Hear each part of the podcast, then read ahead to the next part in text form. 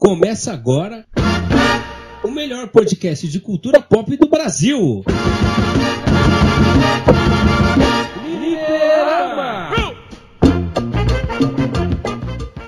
Fala pessoal, sejam todos muito bem-vindos para mais um Fliperama. Aqui quem tá falando é Guilherme Rocha. E se você acompanha o Fliperama tanto aqui pelo Spotify ou plataformas de áudio ou no YouTube, vocês sabem que a gente fez recentemente uma live falando sobre Homem-Formiga e Vespa Quantumania, o terceiro filme de Homem-Formiga e também o primeiro filme da fase 5 da Marvel. Logo, o filme dá início a essa nova fase, o que quer dizer que a fase 4 foi encerrada então, por isso, hoje a gente tá aqui para falar sobre isso, sobre essa fase 4 da Marvel, uma fase bastante é, polêmica, né? Muito criticada por algumas coisas, algumas críticas até que justas, muitas nem tanto, né? Então hoje a gente tá, tá reunido aqui pra falar sobre essa nova fase, essa última fase da Marvel, aliás. E para fazer um panorama geral dos filmes e séries e especiais que foram lançados durante essa fase, né? Então, para falar um pouquinho dessa fase, deixa eu chamar eles aqui comigo pra, pra para discorrer sobre esse tema aqui, então deixa eu começar por ele. Albert Hipólito, chega mais, Albert. Eu me tornei aquilo que eu combatia, né? O velho paia com opiniões fortes para gerar clickbait. Por que será, né? É. Por que será? Por que será, cara? Puta que pariu. Cara... Nossa, cara, eu virei isso, velho. Eu me olho no espelho hoje e toca aquela música do Toguro, sabe? aquela música triste. Em pleno 2023, pai. 2020. Você reclamando de filme da Marvel. Então, tipo, eu sou eu sou esse velho paia, infelizmente. Exatamente. Mas por que, que será que você virou o rei do clickbait, hein, Albert? Porque alguma hipótese do porquê isso aconteceu? Verdade, você não consegue nadar contra a maré, né, cara?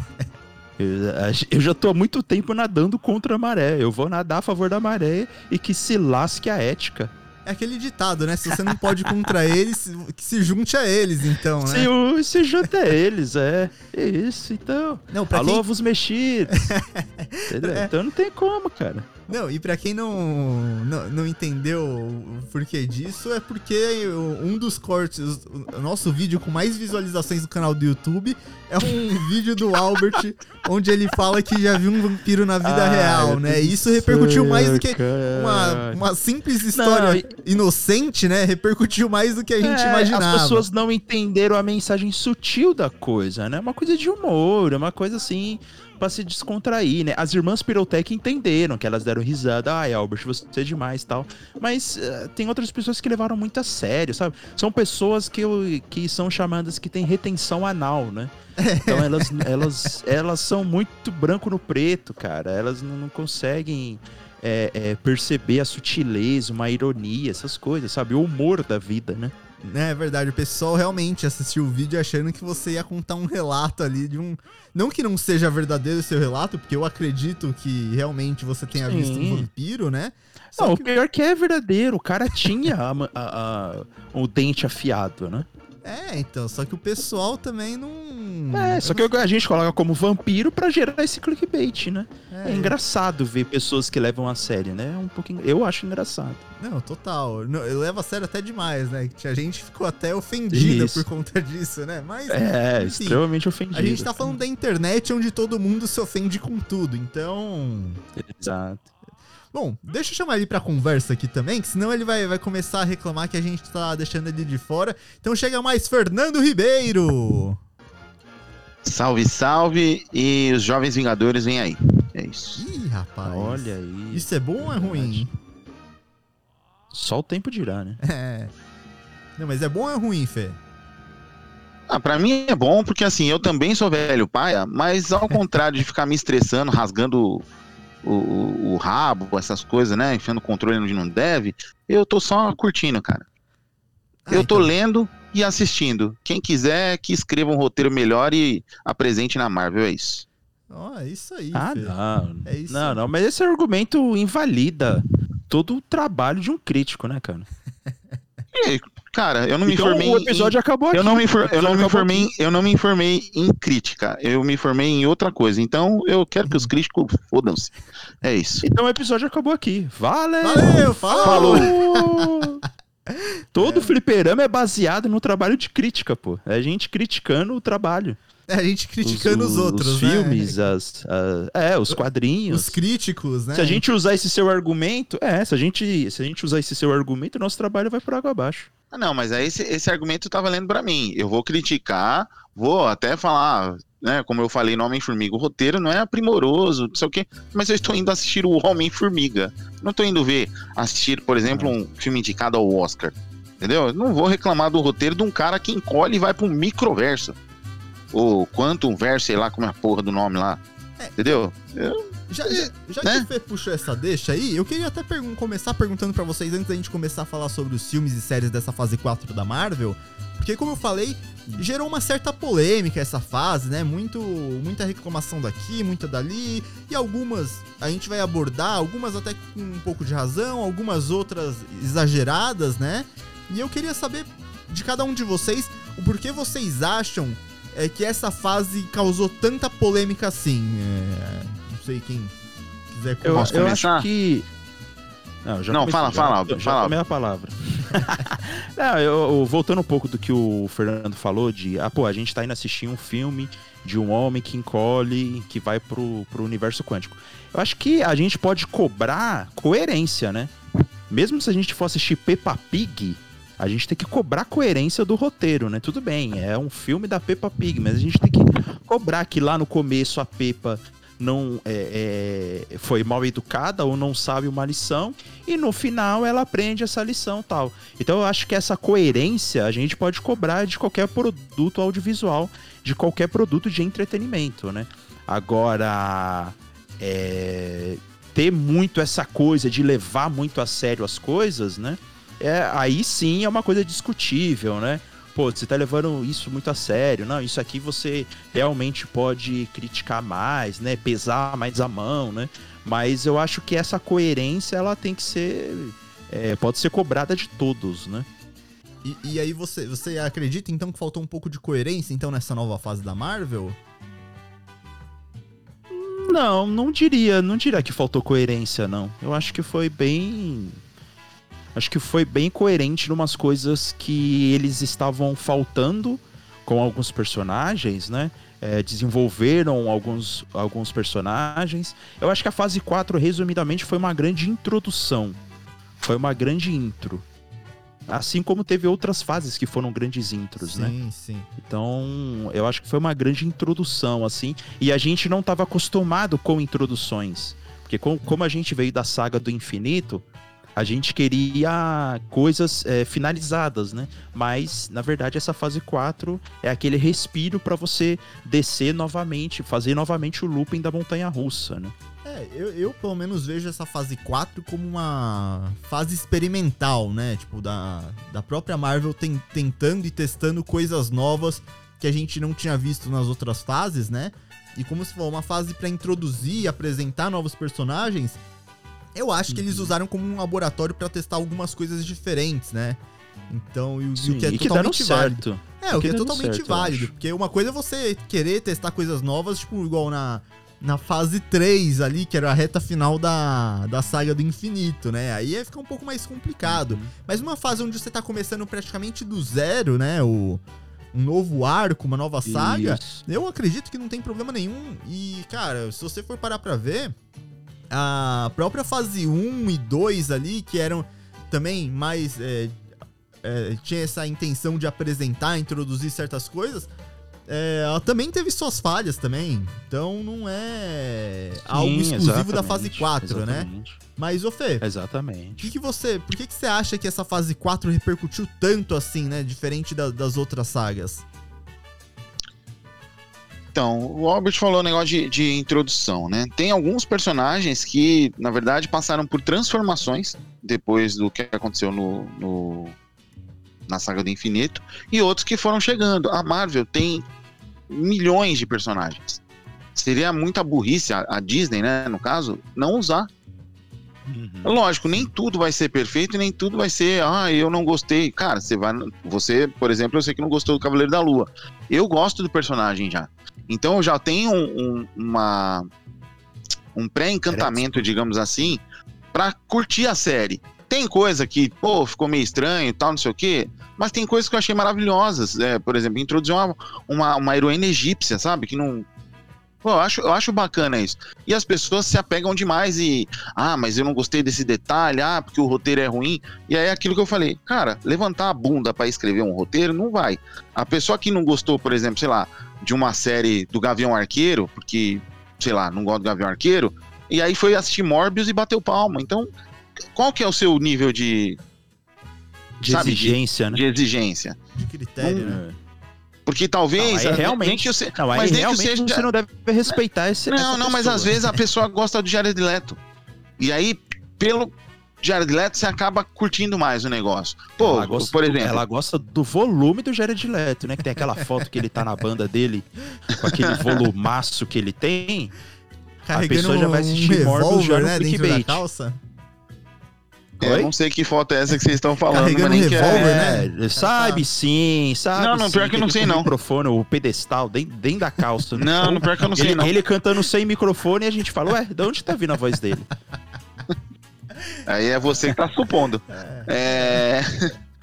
E, e a- e aí, por exemplo, eu sou muito fã do The Rock. Se a gente falar assim que o The Rock, que é um cara super carismático, falar que os filmes dele todos são maravilhosos, cara, não. A gente acaba gostando, achando divertido, porque tem o The Rock. Então eu acho que é muito disso. Quem não lê muito quadrinho, quem não. Né, ou, ou tem os caras mais hard também que lê muito e acha que sabe tudo, e aí chega lá, não tá igual do jeito que ele imaginou, vai meter o pau. Então é, é complicado porque teve essa transformação, essa mudança, os personagens queridos lá, o pessoal, a viúva do Tony Stark até hoje. É, tem- Toda tem vez que muda, fala, ai, traz o Robert Downey Jr. De sim. novo, traz ele de volta. Tem como fazer isso, porque no quadrinho todo mundo volta. Pô, no quadrinho você não precisa pagar um cachê bilionário pro cara voltar. É só por um outro Uhum. roteirista lá, ele vai lá e inventa a história que o cara voltou. É, no quadrinho ninguém morre, né? Tem essa- Entendeu? E as Ô. pessoas não aprenderam a, a, a- a entender isso. Deixa eu, deixa eu é, a- ajudar com mais dois centavos nessa discussão, ô, Fernando. Que, na verdade, o trabalho do crítico, né? O crítico mesmo, que a- a- a- hoje se tem muito crítico, né? Pessoas dando opiniões sobre várias coisas, mas o crítico sério, ele sabe que existe um componente emocional nas suas análises. Então, quando, quando eu vou analisar alguma coisa, eu sei que tem um componente emocional ali. Mas um bom crítico, né? Ou que, o que seria um bom crítico, ele, ele- é ele pegar essa parte emocional dele e não deixar que isso contaminasse toda a análise. Você pode que você, é, você pode usar sua emoção como um dos componentes, mas não sendo o componente principal de toda uma análise. É, é, Senão, mano, Não pode você ditar, joga né? sua, senão pode jogar sua crítica fora. Desculpa, Gui. É, não, que eu ia eu complementar, né? Falando que o emocional não pode ditar a crítica, né? Você não. Exato, exato. Porque senão uma pessoa fala, ai, eu não suporto o Timothée Chalamet. Aí assiste um filme dele, pô, o filme pica do caralho. E fala, ah, não, não, não. Ah, mas esse Timothée Chalamet não dá, né? Ai, nossa, que carinha de azedo. Porra, beleza, você não gosta do cara, mas e o filme? Como que foi o personagem então. e tal, não sei o quê. Então é. é, é Não, mas eu- muitas vezes contaminando é, a crítica da pessoa, né? E aí você vê isso, o público, né? Pelo menos deveria ver isso e falar: é, realmente esse cara aí não é bom pra dar opinião, porque ele, ele mistura muitas coisas. Só que tem o público que gosta, né? É, é, é É. isso que dá o tilt na minha mente. Tem um público que gosta de opiniões emocionais, assim, né? Que tenham opiniões fortes e que leve a emoção e que a veia do, do pescoço do cara é quase história de ele falar mal da coisa. É, É, triste. É, porque eu acho que isso É reflete. triste uma dor de Então, cotovelo, né? Não sei. E é meio que um paradoxo, né? Aprofundando um pouco mais esse assunto. Porque eu acho que os críticos, eu acho que eles usam isso um pouco por conta do público, né? E o público também Isso. acaba gostando mais disso por, É. cau- por conta das críticas, né? Acompanhando mais esses É, é um conteúdos. ciclo, né? É, então você não sabe onde termina, onde acaba isso, né? Porque... A origem, é. Se é a galinha ou o ovo. Nossa É, senhora, agora então. você explodiu a minha mente, hein, cara. É, É o paradoxo é, da pouco crítica, nisso que né? você falou, você deu o exemplo do do, do Da Timothy Peppa Pig. Chalamet lá. Da Peppa Pig. Ah, tá. Eu não sou fã dele, Mas eu, Ah, eu fui nem assistir sabia, eu nem sabia, nem foi, nem foi indireta, viu, Fê? Não, não, não, não, não não, não tô, eu tô, eu tô, eu tô te falando porque assim, é aquilo, né, da mesma forma que eu assisti um filme do The Rock já curtindo, pelo The Rock, com o Timothée Chalamet eu já vou falar, pô, esse cara é meio chato, né, mas vamos lá, porque tem toda uma obra em volta, tem os outros atores. Eu fui assistir Duna, acho, né, por conta também, eu, eu não li o livro, tenho vontade de ler o livro, eu sei que é uma das... É, gente, não dá pra ler tudo coisa nerd, tá? A gente tenta, mas não é sempre que dá. Então a gente tem que separar algumas coisas. E, a gente não Mas tem que é roteirista uma das pra obras- resumir as coisas pra gente, pra gente falar que leu, né? É, também tem isso. É, Mas um dia a gente chega lá. com certeza. É, Eu fui assistir, né? Porque, enfim, é uma das obras mais aclamadas aí, tal, da ficção, beleza. O filme, pra mim, é um filme legal. Tem partes que eu achei muito foda, tem outras que eu achei. É. Pessoalmente, lá, eu acho que ele tá atuando bem. A motivação do personagem ali não. Pra mim, não. Nem não fede nem cheira, entendeu? Tanto faz como tanto fez. Eu entendo, a, a- a- por exemplo, eu gosto mais da, da parte do pai dele, da parte lá da, da outra família lá, do, do, do gordão lá, o, o Jabba the Hutt lá, que eu esqueci o nome. É, e eu curti, a, a- assim, o filme tecnicamente não tem o que falar. É maravilhoso.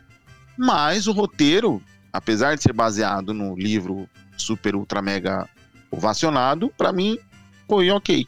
Mas eu não saí falando mal, xingando, filme horrível. A, a galera pra- parece que precisa pôr pra fora, né? Precisa, né, escorrer o ódio. Não, não sei, eu não consigo entender esse tipo de atitude. Então vamos segurar um pouco aqui, que aí a gente vai voltar nessa, nesse tema futuramente aqui na- no episódio. Então vamos começar com a nossa lista, revendo as séries e os filmes que foram lançados nessa fase 4 da, do universo cinematográfico da Marvel, né? Então a gente começa aqui com a primeira série da Marvel, né? Que é WandaVision, a série estrelada pela Feiticeira Escarlate e o Visão, né?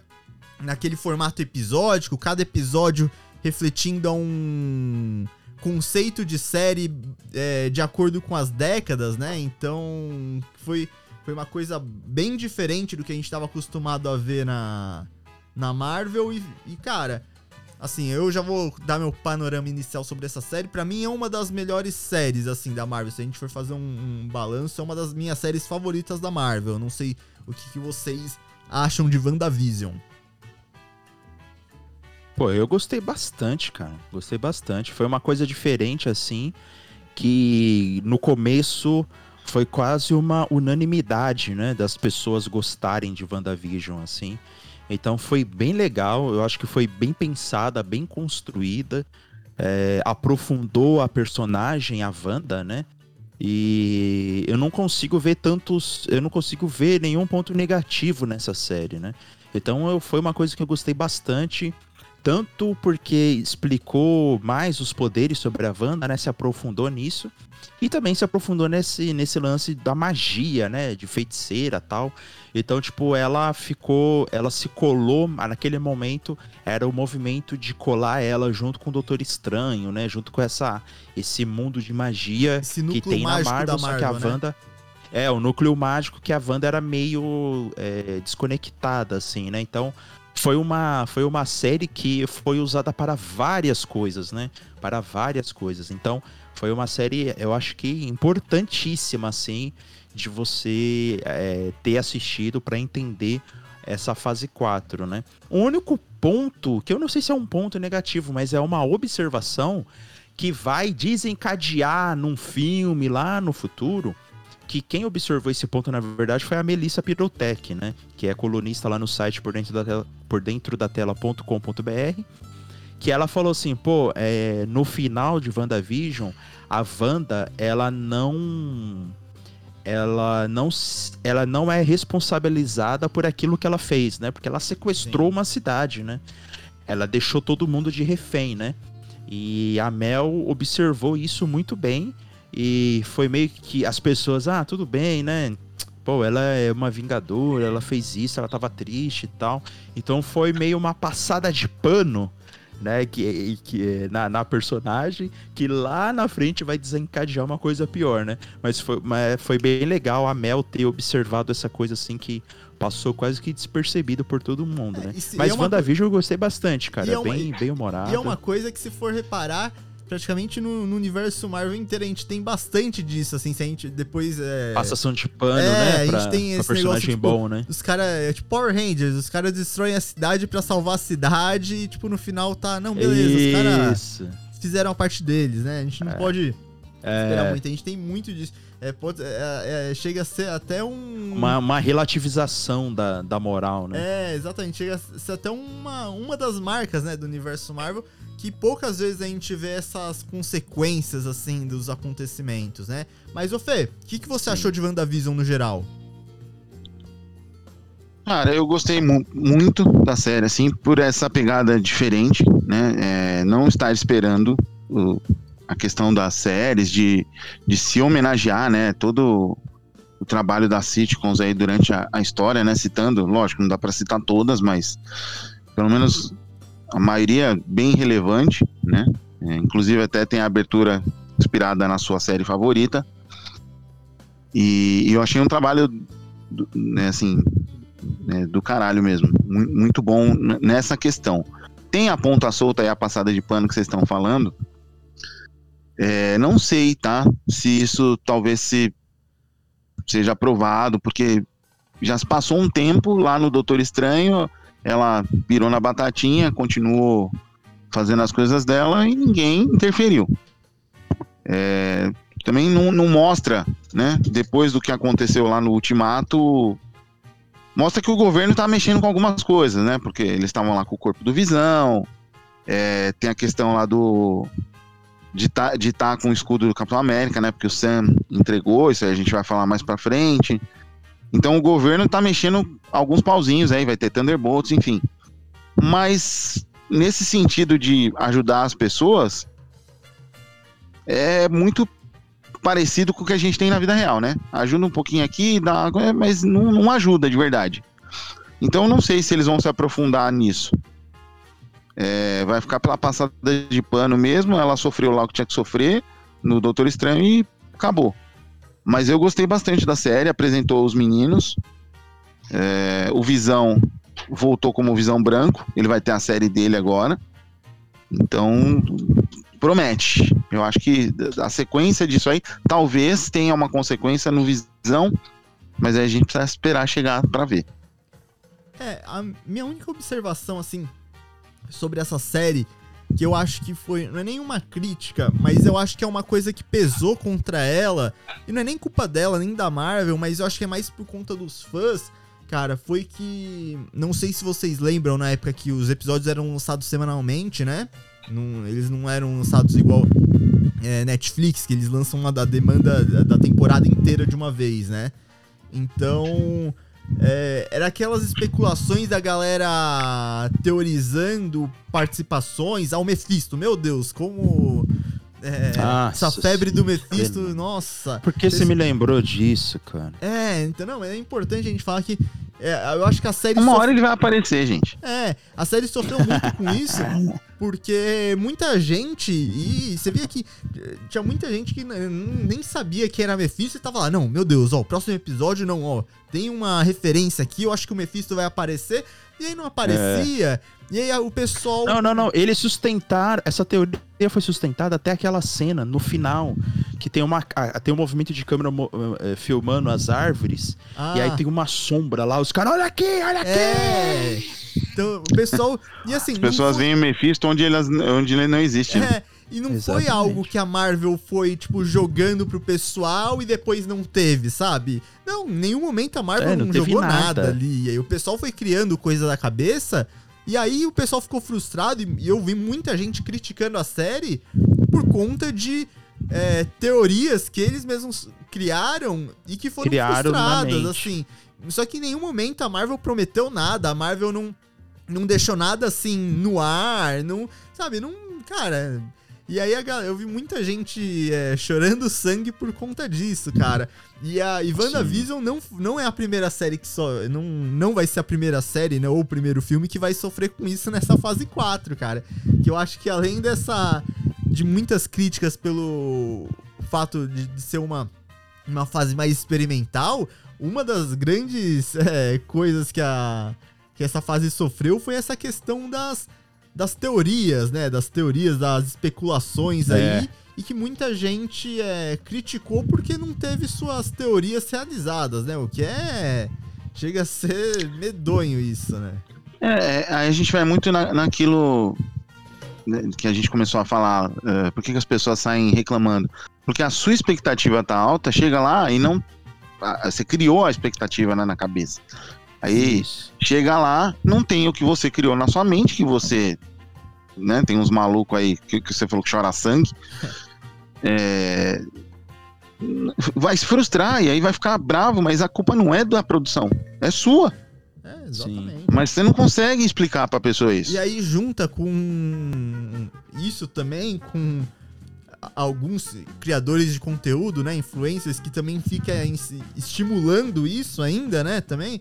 Porque lembrando, Isso. ó, o, o aviso de sempre, né, teoria não é informação, hein, galera? Não vamos não vamos confundir as coisas, porque tem gente que confunde, né? A gente acredita que não é na maldade, né? A gente tenta ver o lado É. bom das pessoas, mas Vamos lá, teoria Eu não é acho que- informação. Acho que vai, na- vai naquilo também do, do próprio influenciador, e, tá esperando uma coisa, e aí ele vai pôr pra fora isso aí. E não vai acontecer. É, cara, porque até uma coisa É, só vo- que o influenciador, ele não deixa claro que é uma opinião, É. então que é aquilo que ele espera. não, ele, tá, ele deixa Ele- claro que é ele pra manda você dar o mensagem- like e curtir o canal. É, É, isso que ele quer. Exatamente, ele manda uma mensagem dúbia pra justamente causar essa dúvida nas pessoas, né? Inclusive, E aí se mudar, e aí se mudar ele fala, não falei, a Marvel assiste meus vídeos. Exatamente. Só que ele tem essa... Exatamente. E aí eu acho que isso é um pouco até nocivo, até porque, de certa forma, não todos, né? Totalmente. Não todos, mas você acaba até inflamando o público contra a, a obra, né, cara? Eu, eu não sei, eu tenho, eu tenho essa visão um pouco, assim, referente a esse assunto, eu, eu tenho essa visão, né? Mas, cara, pra fechar aqui de WandaVision, eu acho que é um, uma primeira série, né, da Marvel, eu acho que ela chega muito bem. Ela, igual o Fê falou, ela dá uma aprofundada na questão da da Wanda, né, da Feiticeira Escarlate, tanto na questão da origem, porque a gente tem, a gente sabe a origem dela, mas a gente é, aprende um pouco mais sobre essa origem. É, a gente tem alguns flashbacks, né? A gente tem não só a questão da origem dela, mas da origem dos poderes dela. A gente sabia que era, foi através da joia da mente que ela ganhou os poderes, mas aí na série a gente tem a oportunidade de ver como isso acontece. Então, eu acho ela, para uma primeira série, eu acho que ela foi bem interessante e ela pavimenta um caminho da Wanda pra igual a gente falou pra Doutor Estranho, né? Porque em Doutor Estranho ela tá- a personagem dela tá tá muito bem. Então, eu acho que WandaVision ela, ela pavimenta muito bem esse, esse caminho até Doutor Estranho, né? E, e cara, e lógico, é, já até puxando um pouco a gente. Não, vou deixar isso pra depois, porque a gente ainda vai falar de Doutor Estranho, então a gente vai falar um pouco mais da Wanda mais pra frente. Porque a gente tem a segunda série da, da Marvel, a segunda série dessa fase 4, que é Falcão e Soldado Invernal, né? Que ela conta um pouco da, da história do Falcão após ele ter recebido o escudo do Capitão América, do, do, do Steve Rogers, né? Porque agora o, o Falcão é o Capitão América. Então, va- vale sempre ressaltar que o Capitão América é o Sam Wilson, né? O Steve Rogers não- é- foi o Capitão América, hoje é o Sam Wilson. Então, ele, após receber o escudo, a gente vê também a relação dele com o Buck ali. Então, é é uma série até que o, uma série mais Buddy Cops da, da Marvel. Mas a gente vê um pouco disso. E também ela é uma série que. Já dando meu panorama sobre ela, que é uma série que, conforme ela foi lançando na época, eu gostei mais do que hoje reassistindo ela, né? Assistindo ela semanalmente, eu fiquei bastante empolgado. Hoje eu não fico nem tanto, é uma série legal, divertida, mas eu não tenho aquela sensação que eu tinha quando eu assisti na época.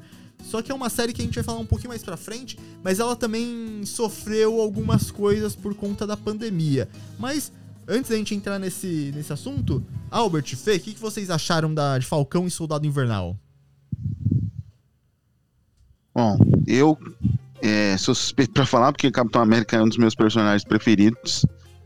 É, eu, eu fiquei pirado, na hora que, né, eu, eu curto esse clima de, como eu sou dos anos 80, esse buddy cop aí, né, é uma, uma coisa que me agrada bastante, ter essa, essa dinâmica dos dois trabalhando juntos, nem sempre é, sendo amigáveis, né, não, não que eles se odeiem, mas tem sempre uma, uma, uma rixazinha, eu gosto bastante desse, desse clima, é, e cara, ele representa o legado, o Capitão América é um símbolo, né? Como é falado lá, e, e a série toca em alguns temas que aí até o, Tico, que é o cara aqui do, do Fliperama que gosta de, de, de falar mais sobre isso, né? Não que não precise ser falado pela gente, mas ele vai mais a fundo nesses detalhes.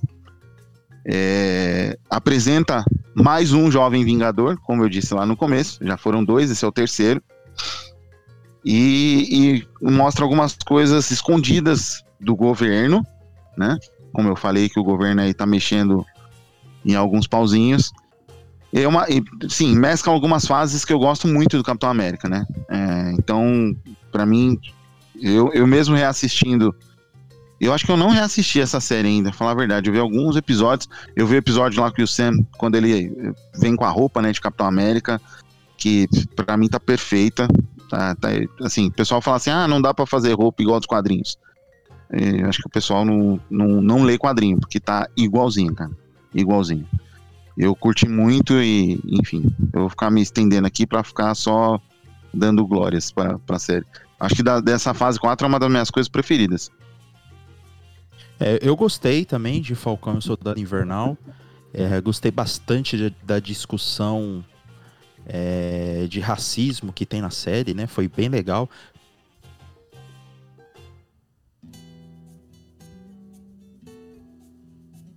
O soldado negro, né, que tomou o soro do super soldado Albert, Albert. e era um segredo federal. Oi. Cortou aqui, é, você tinha cortado para mim. Você cortou aqui na parte da. Você fala do racismo, da, da série aborda essa crítica ao racismo. Isso, então. É, eu gostei muito dessa discussão de racismo que a série traz, é, principalmente naquela, naquela cena que eles tratam até de uma forma bem humorada quando o Falcão ele tá indo ver o, aquele soldado negro que tomou o soro do super soldado, só que era um segredo federal, né? O Ninguém... primeiro Capitão América. Que foi o primeiro Capitão América, ninguém sabia dele não, tal. E aí ele passando na rua, moleque, ai, o Falcão Negro. Aí ele falou assim, ué, mas por que você me chama de Falcão Negro? Só porque eu sou negro? E, e por que, que você não chama o Capitão América de Capitão América Branco, né? Alguma coisa assim que ele fala, né? Então foi bem legal essas coisas, essas, essa discussão que a série trouxe é, até mesmo para você não ficar muito alienado no sentido de que é ok um cara negro virar o Capitão América, né? Então foi legal eles trazerem toda essa questão também. Mas tem algumas coisas que eu não gostei nessa série, né? A primeira foi a motivação dos vilões, que eu achei confuso enquanto eu tava assistindo a série. E depois me explicaram, né? Eu perguntei pro meu irmão e, até, e aí ele me explicou. E eu acho que não ficou tão clara na série, né? Porque eles queriam. É, quando teve o blip, tinha recurso para todo mundo. E quando todo mundo voltou, aquelas pessoas ficaram à margem novamente da sociedade, abandonadas ao Léo. Então é uma motivação bem legal. Só que eu, na, enquanto estava assistindo a série, eu não tinha entendido muito bem isso. É, e aí eu já, já entro com a, com a explicação do que eu até tinha. do ponto que eu tinha tocado. Porque Sim, que, que, foi a pandemia, né? Que Exatamente. Era, ser, era pra a, ser um vírus, a ideia né? original era por conta dessa motivação dos vilões. A ideia era, era eles espalharem um vírus pelo mundo para eliminar. Para fazer o blip. Isso, para eliminar metade da população do mundo de novo, pra, tipo, pra todo mundo poder ter recurso novamente, né? Por causa dessa superpopulação. Só que isso, a série foi produzida, tipo, na época começou no meio da pandemia, no, no início da pandemia, né?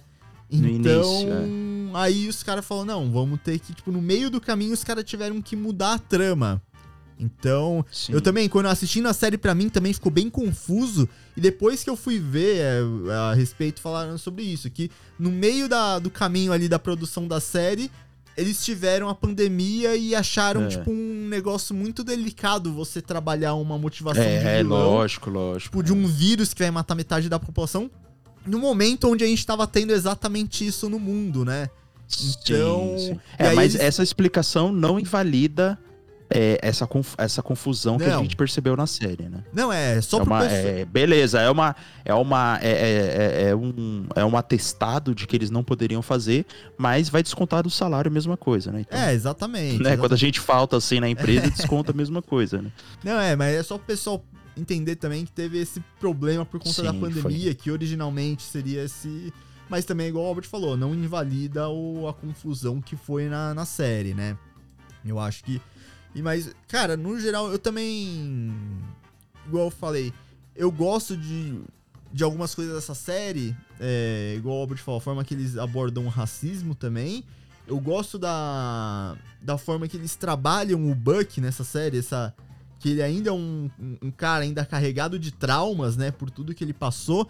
E você vê que até justifica um pouco, porque em Ultimato teve aquela aquela coisa, puta, mas quem que o, o capitão vai vai passar o legado do, do escudo dele, né? Vai, porque nos quadrinhos, tanto o Sam quanto o Buck, eles assumem o manto de Capitão América em certos momentos, né?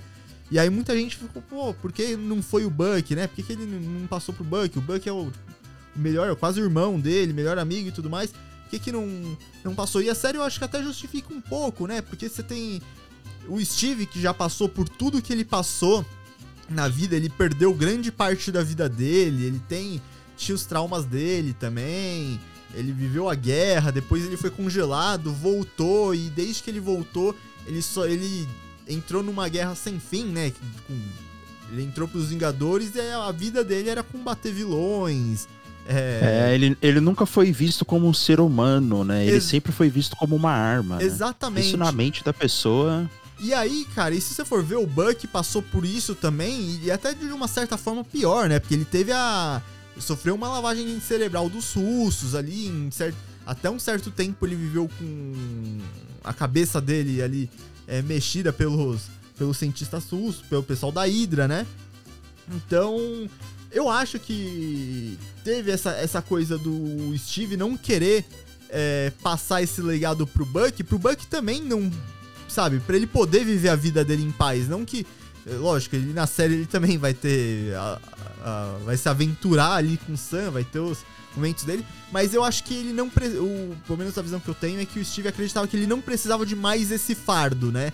Ele pelo menos eu acredito que ele achava que o, o Sam era um, uma pessoa é, que tava mais pronta pra assumir esse manto de Capitão América e até ele a questão da do símbolo, eu acho que ele era uma pessoa melhor pra carregar esse símbolo do que o do que o Buck, né? Por tudo que ele representa. sim. Não sei se vocês tiveram essa Sim. mesma visão também.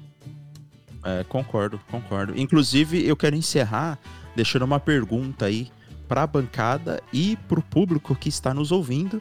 Uma pergunta que não precisa ser respondida agora, mas apenas que vocês reflitam, né? Quem é mais forte?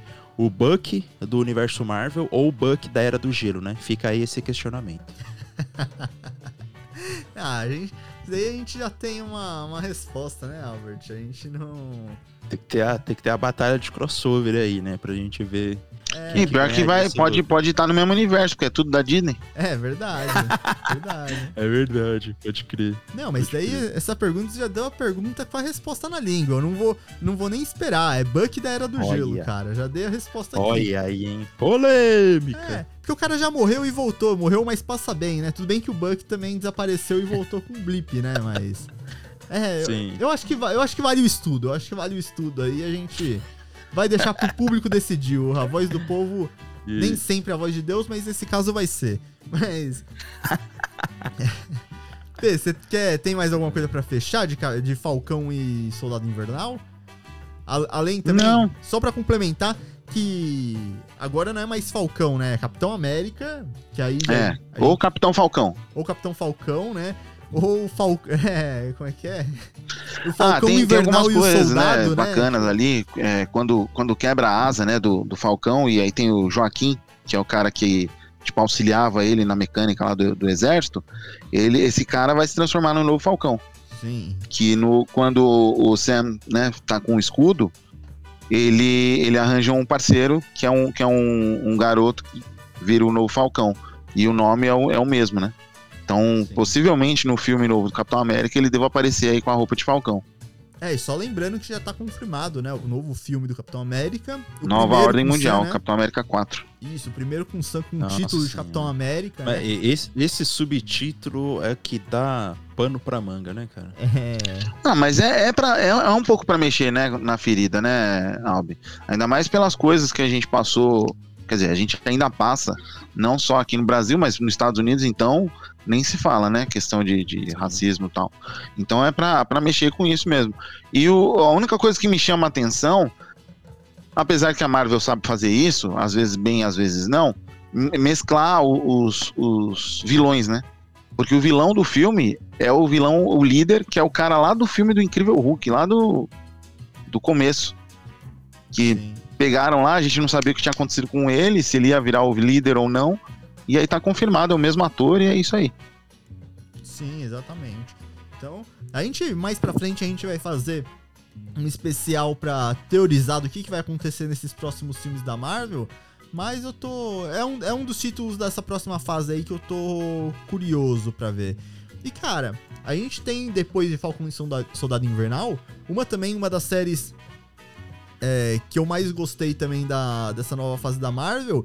E eu acho que é a série que tem um papel mais importante nessa fase 4 e também tem uma grande relevância nessa fase 5 agora, que é a série do Loki, né? Uhum. A gente discutiu um pouco na última live, né, Fê, sobre a importância da, da série da- do Loki.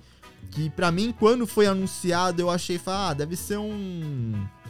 Uma série só pra agradar, agradar a fanbase do Loki. Eu não sei se vai ter pano pra manga pra, tipo, pra ter uma história relevante. Cara, eu não tenho problema de assumir que eu queimei a língua aqui com essa série. Porque ela se mostrou que ela tem uma relevância muito importante pra essa para essa nova, nova fase, né, do multiverso da Marvel, no geral, não só fase 4 a 5 e futuramente a 6. Então, eu queimei muito a língua porque é uma série que eu gostei muito e eu vi que ela tem uma das séries que lançou, talvez seja a que tenha maior relevância pra essa próxima fase da Marvel. É, e ela foi bem divertida também, né, cara? Ela foi bem divertida, assim, bem no, no estilo Loki mesmo. É, eu acho que foi mais um, um grande acerto da Marvel aí. E que na época também as pessoas estavam empolgadas, assim como o Wanda e Visão, né? Então, tipo, foi bem legal de acompanhar também semanalmente a série e tal. E ver os personagens aparecendo, os outros Locks, né? É, e a gente desvendando aquele mistério junto com o personagem, né? Então foi bem legal, eu gostei bastante de Loki e tô ansioso pra segunda temporada, né? É, eu, eu acredito que essa série do Loki, ela sofreu um pouco do mesmo problema que o do WandaVision, né? Que foi a questão da das teorias ali, que todo mundo. Que foi mais uma série que todo mundo. Mephisto, Mephisto ali. Tem- apareceu uma cena no. Acho que no primeiro episódio do Owen Wilson, na, numa igreja, numa catedral ali. E aí tinha aqueles vidros, todo aquelas montagens coloridas.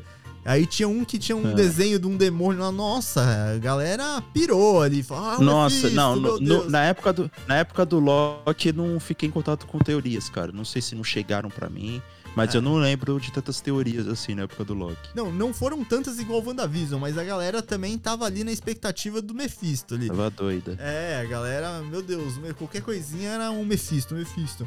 E, ô Fê, o que, que você. Eu, eu sei o que você achou de Loki, porque eu sei que você é da, da fanbase do Loki, não é? Tô errado?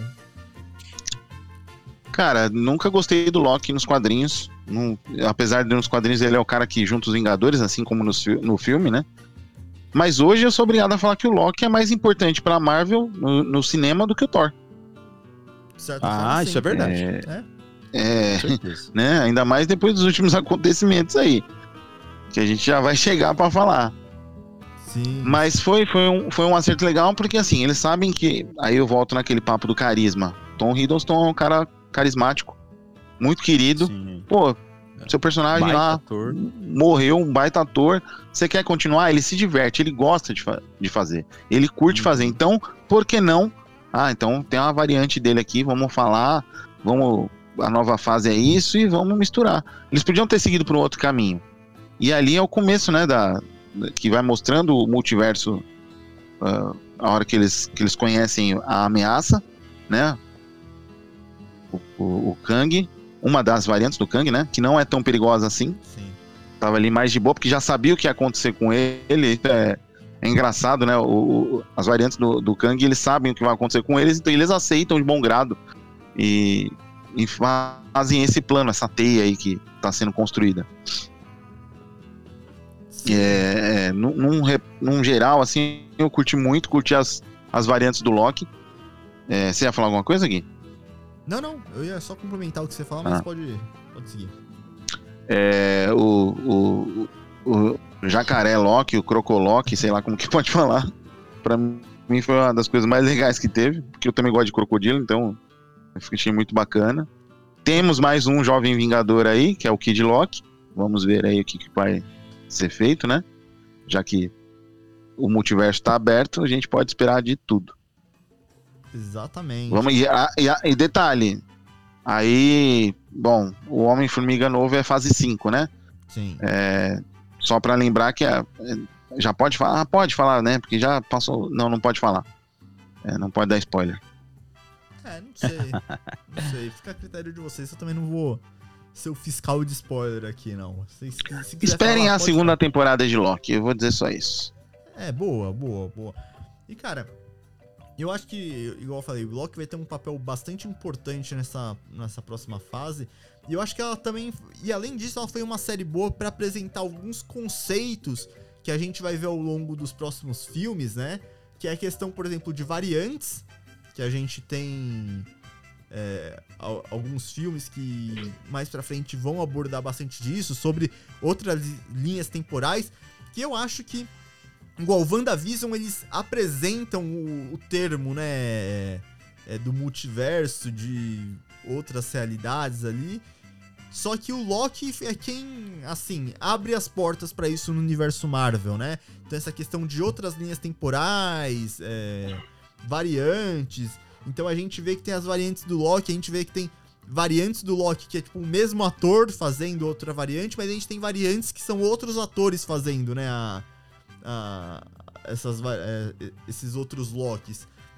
Então eu acho que ela tem essa importância também por conta disso, né? Dela apresentar certos conceitos que vão ser bastante presentes nessa, nessa próxima fase, né? Então, se- principalmente se tratando de multiverso.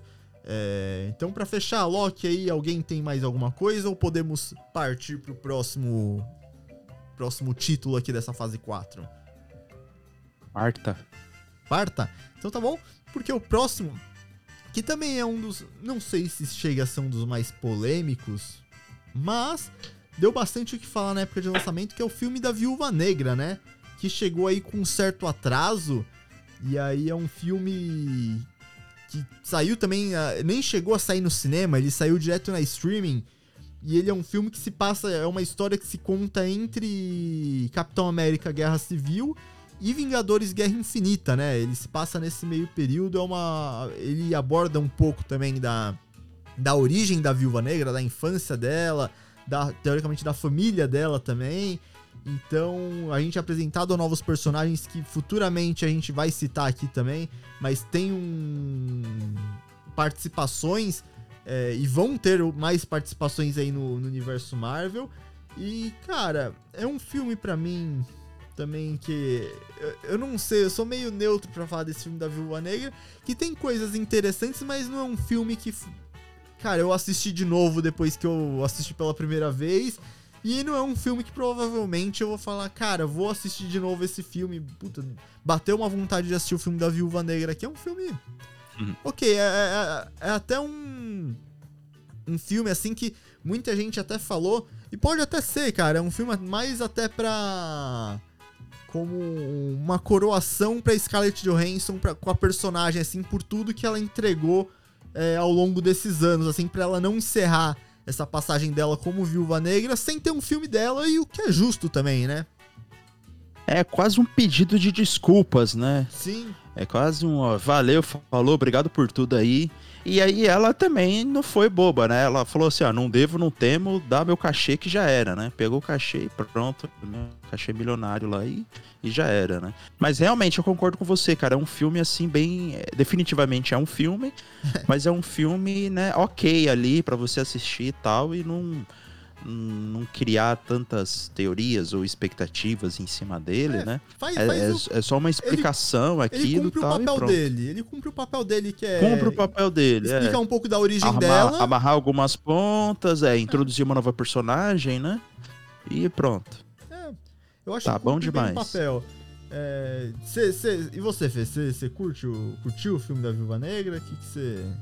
Ah, acho divertido, gosto do- dos personagens que apareceram, né? O Guardião Vermelho, Sim. é um personagem já que eu gostava já dos quadrinhos, né? Os super soldados soviéticos eu gosto, acho bastante bacana, assim, o conceito deles. É, Serviu para apresentar a Helena, né? A, a Viúva Isso. Negra 2, porque é uma passagem de bastão. Sim. né? Você tá, assim como algumas coisas a gente, a gente já viu que foi passado o bastão. O, o, o próprio Visão se passou o bastão, né? Porque ele virou o Visão branco. É, e pode interagir com os, os- os Jovens Vingadores. É, o Capitão passou o bastão pro, pro Sam. Então tem, tem essa passagem de bastão aí, porque tá se transformando, aquilo que a gente falou no começo.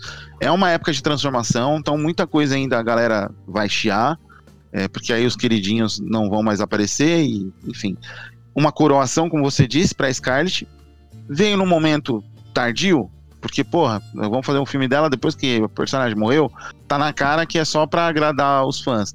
Mas eu acho que ele serviu para esse propósito de passar o, o, o bastão, né, de, de apresentar personagens novos e passou no cinema também, viu, Gui?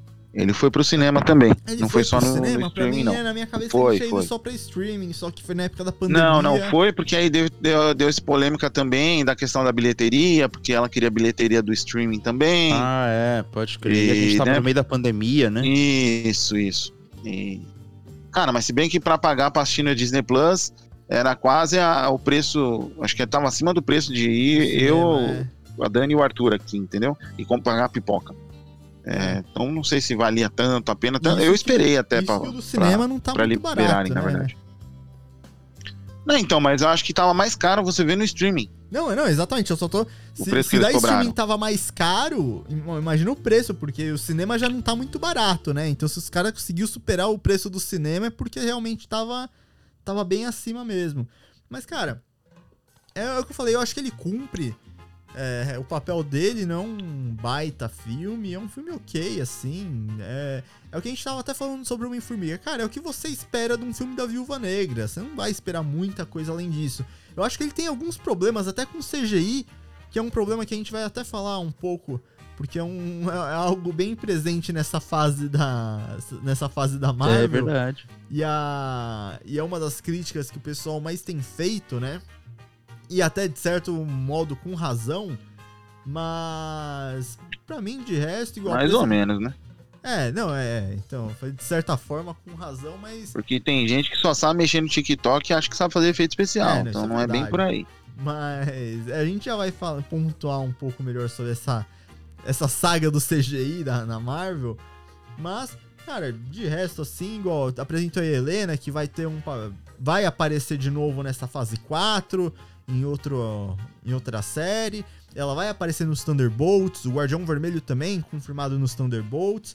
É, a gente não citou, mas o Buck também tá no- nos Thunderbolts, né? O- vai ser um dos líderes A, a do, treinadora. é, a treinadora que também na, na época o pessoal falou, não, mas nossa, tipo.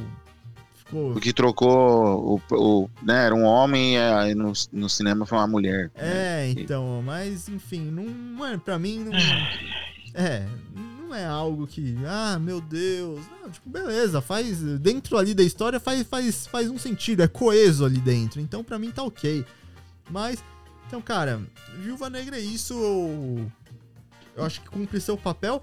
E aí, cara, a gente vai pra próxima série aqui, que é uma das coisas que eu mais gostei dessa nova fase, confesso, que é a primeira série até de animação desse universo cinematográfico da Marvel, que é What If, né? Que, que é uma série que episódica, cada episódio conta uma história diferente do que teria acontecido se certos eventos ali mudassem no universo Marvel. Então a gente tem o Marvel, os, os Marvel Zombies, né, que se passa no universo apocalíptico de zumbi. A gente tem o que aconteceria se o, o T'Challa fosse sequestrado no lugar do Peter Quill. Então Peter a gente Quill. Então a gente tem essa série de de eventos, essas possibilidades, né? E cara, eu gostei que ele também ele ajuda a gente a entender melhor essa questão do, do multiverso, né?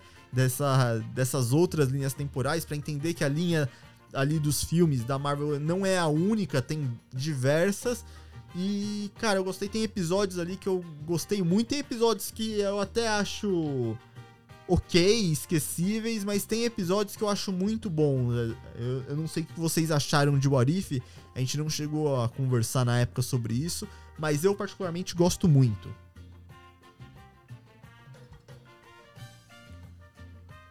O Albert não falou, vou falar. É, um de cada, pô, um de cada. Eu gosto, eu gosto bastante, eu acho interessante essas possibilidades, né? E, e ele mostra o que. Cara, é inúmeras coisas que podem acontecer, sabe? Ah, se fosse o T'Challa, e se fosse o, o, o Doutor Estranho, em vez de ele ir pro. Né, do- lá na hora do acidente, ele fosse raptado, sabe? Não precisa ser uma criança ser raptado para ir pro outro planeta. Você pode criar várias coisas, cara. Sim. As possibilidades são infinitas. E eu gosto bastante também. Eu já gostava, já curtia, né, no- nos quadrinhos. É, essa, porque é uma, é uma chance de você ver a mesma coisa de uma forma diferente. Você sabe que tem todos os detalhezinhos ali. Eu, eu curto muito. Eu curto muito. É, cara, eu também gostei de, de What If. Eu acho que é, o, é um bom apêndice ali, né? Uma boa curiosidade. E também ele brinca com essa possibilidade de do multiverso, né? Que tá sendo introduzida nessa fase, né? Então é bem legal esse What If. Eu gostei de ver é, os personagens em outros papéis. Eu gostei de ver os personagens em outras situações. E tem episódios interessantes, né? Aquele episódio do Ataque Zumbi, por exemplo, é bem legal. É, então, eu, eu também gostei de What If. E principalmente aquele cara poderoso lá, né? Que consegue ver tudo o que acontece nos universos, né? Vigia. Ah, é um o- personagem bem O interessante. Vigia, ele já tinha aparecido, né? O Conselho dos Vigias ali no Guardiões da Galáxia 2. Sim, Uma sim. cena com, numa cena com o Stan Lee. Stan Lee. É, e cara, eu queria até ver com vocês se vocês têm algum episódio particularmente que vocês gostaram mais de What If. Eu acho que o meu acho que foi o do zumbi. O do zumbi. E a da Capitã Carter também é bem legal de ver o, o Steve Rogers no, no robozão lá, todo magrinho. Eu gostei de ver isso. gosto e muito do- também foi legal. Eu gosto muito do Doutor Estranho. Sim. Ah, sim, dá o medo da porra também aquele episódio, cara. Cê é louco. Cada bicho, cara. E ele engole, Estranho. né, os bichos, cara. Ele vai absorvendo, né? Ele vai absorvendo, né? Que conceito doido, velho. Nossa. É, eu gosto, gosto bastante. É, fiquei até preocupado com o Ultron, com a manopla lá, que falei, mano, como que eles vão resolver isso? Mas é quadrinho, né? Então, tudo se resolve. Ah, é, porque ele chega a ver o vigia, né? É, pode crer. Sim, sim. É, bem interessante também, é. Não, e eu, eu gosto disso. Os meus episódios favoritos realmente são dos zumbis e o do Doutor Estranho. Mas eu acho muito legal porque é esse negócio que o penúltimo episódio é o Ultron se o Ultron tivesse vencido, né? E só que aí ele vence igual, ele junta a manopla, ele começa a destruir os outros multiversos. E aí o que eu gosto é que o Vigia ele pega e reúne os Vingadores, ele forma os Vingadores do multiverso ali com os personagens de cada episódio que a gente já viu, cara. E isso era uma coisa que eu não esperava. E quando eu assisti, eu achei muito legal ele formar essa, essa formação dos Vingadores do multiverso, né? Então você tem o. Ah, do- o- o- É, foi uma autorreferência, né? Foi uma autorreferência. sim, sim. Uma, uma coisa legal também é, é que a o episódio Marvel Zombies foi tão bacana que vai virar uma série animada Marvel Zombies. Ah, é verdade. A gente vai ter uma, uma série animada desse, desse. Não sei se vai ser o mesmo universo, mas é o mesmo conceito.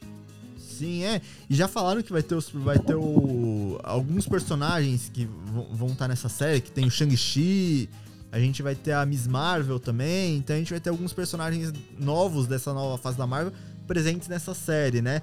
E eu acho interessante porque também essa série What If, ela permite que você apresente esses personagens no universo cinematográfico é, tipo, em live action, sem precisar apresentar eles, assim, né? Igual a gente teve a questão da Capitã Carter, que futuramente aparece em um dos filmes dessa nova fase, e você já tá você já tá ambientado com ela, você sabe quem ela é, você conhece a personagem, então porque ela já apareceu em um What If, então quando ela aparece você fala, ah, beleza, você, você entende quem é a Capitã Carter, qual que é a origem dela, todo o contexto dela ali. Então eu acho que ela é uma é uma ferramenta que a Marvel vai ter aí pra apresentar muitos personagens, muitas variantes, sem precisar apresentar diretamente nos filmes ou nas séries, né? E aí quando eles aparecerem, você não precisa ter toda essa construção do personagem. Não, você sabe quem ele é, ele tá ali, você já viu ele em What If, então já eu acho que é uma ferra, é uma ferramenta muito útil que a Marvel tem em mãos aí.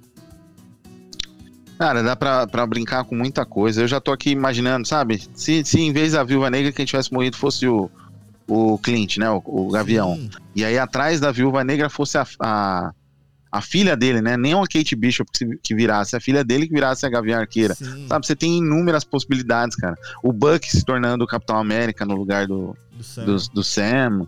É, Você pega já os conceitos novos, a- a- Não, você pode Meu Deus, esqueci o nome da menina aí, a, a Kamala Khan, aparecendo e, e, Tipo, se ela não fosse fã da, Cap- da Capitã Marvel, e sim, sei lá, do Hulk, sabe? Ela se transformasse numa coisa diferente. É, né, É, cara, dá ex- brincar com muita É, coisa. se não fosse o, o Homem de Ferro que tivesse sacrificado na, no Ultimato, fosse outro personagem, você tem milhares de possibilidades ali, cara, pra explorar esse universo, né? É, E aí, até por ser animação, cara, eu acho que é até mais fácil brincar com certas coisas ali. É, é mais fácil você colocar em tela certas coisas do que na, no live action, por exemplo, né? Então eu acho Ah, sim. então eu acho que, por exemplo, o Orif é uma série aí que eu acho que vai durar bastante tempo na Marvel, cara. Isso eu tenho.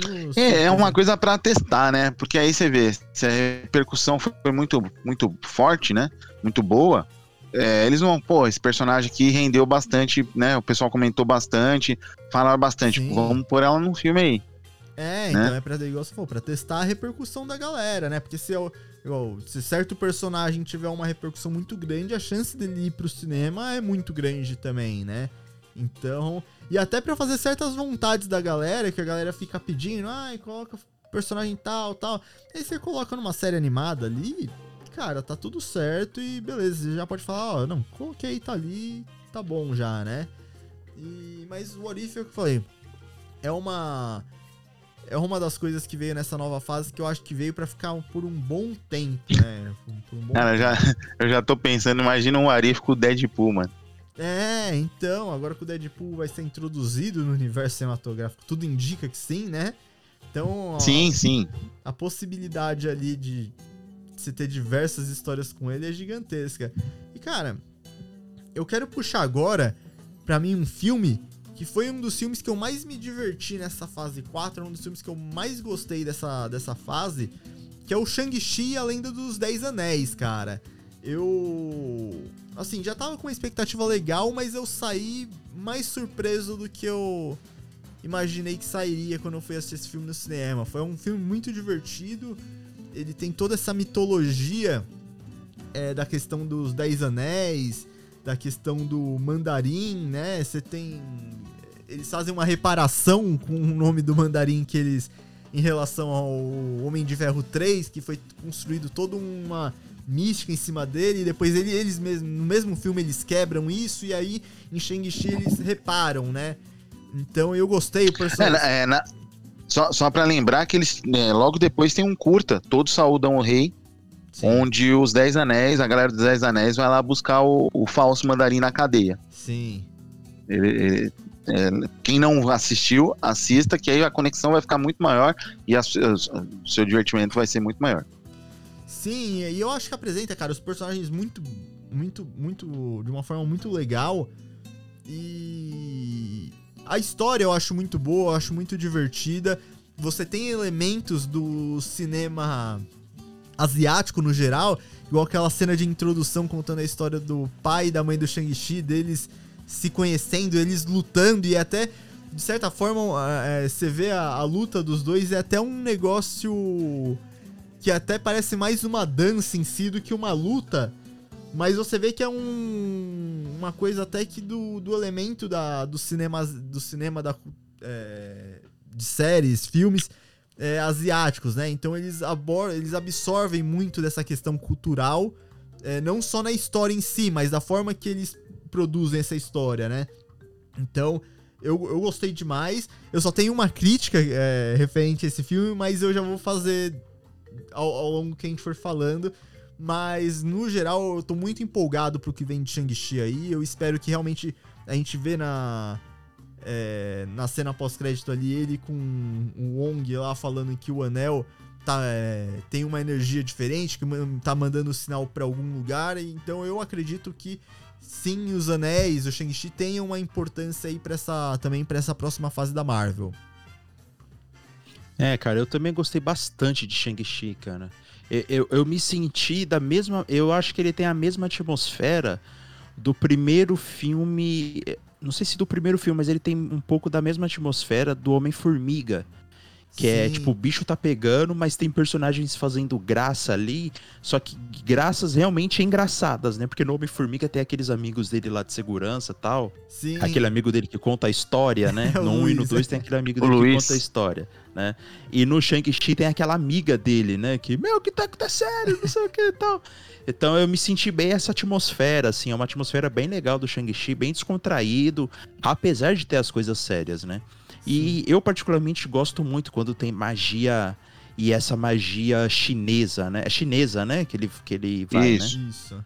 né? Então é bem legal esse, esse lance do dragão, esse lance da luta, esse lance de ter uma cidade escondida, onde tem uma população que tá ligada com a natureza e com a magia. É, que Eu gostei de conhecer de- Estranho, demais desse universo. Eu, ó, diferente do Doutor Estranho, da Feiticeira Escarlate, é uma magia que ela vai pra um lado mais místico, mais mi- mitológico, né, cara?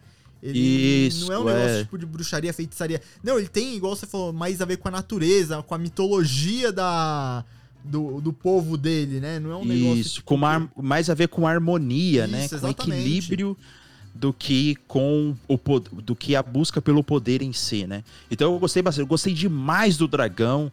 Puta, um dos pontos altos do filme ali é o dragão aparecendo, né? Então eu gostei demais do Shang-Chi e da cena pós-créditos, né? Como você falou do anel também é, é, emitindo um sinal a, a milhares de anos luz. Então foi bem legal porque esse filme ele cumpre um papel bem legal no universo Marvel, né? Ele tá bem colado no universo Marvel. Ele introduz, ele tem cena, ele tem cena pós-créditos, ele tem um mistério. Então O vilão, que é o mandarim, um o pai filme, dele assim, é- bem ele- equilibrado, ele bem tem- coeso. Ele é bem trabalhado também, ele tem as motivações dele Sim. que é- são coesas, né? E a, a irmã Exato. dele, a irmã do Shang-Chi também, eu acho uma baita de uma personagem. Aquela cena Um pós-crédito personagem muito legal. dela assumindo lá o. A, a organização lá do, do mandarim lá. Dela falando, ah, não, agora as coisas Isso. vão ser diferentes. Porque antes eles não aceitavam mulheres treinando lá com eles. Aí a cena Uhum. termina ela sentada lá no trono do mandarim. Com um exército de mulheres eh, treinando também pra entrar no. Exatamente. E, nossa, essa série, essa No cena eu- é uma das melhores cenas pós-créditos que eu vi na, na fase 4, né? Que é uma coisa. E, e ela é tão perigosa, ela é tão perigosa quanto aquela sobrinha lá da, da Carter, né? Sim, que também é bandida, sim. não é? A Então, gente- tipo, são. Ela virou, ela virou, ela virou um mercador de poder. Isso. Que essa é uma Então, coisa tão- interessante que a gente não, que não comentou, é porque ela não é, né? A Sharon não é mercador de poder nos quadrinhos, mas foi interessante ela ter Isso, se transformado, de ter sido uma agente esquecida, né? Sim. Sim. E é legal esses novos vilões aparecendo, né? Nesse núcleo, sei lá, é, núcleo urbano, não sei, núcleo, núcleo terra, né? Personagem Núcleo urbano, núcleo núcleo urbano. Núcleo urbano, né? Aparecendo assim. É bem legal essas construções de vilões também, né? Então é um filme bem legal, cara. Eu gostei bastante na época. Fê.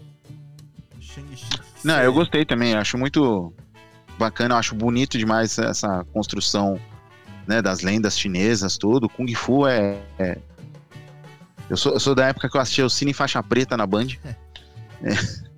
Então eu, eu Muito curto bom. muito, assim, Não, é, as filme de cenas, as luta. e- coreografias estão muito boas também, cara. Tipo, não tem como. Eu, eu acho que o Sam, Samuel Liu encaixou bacana no, no personagem. E, cara, a É Aquafina de pochete.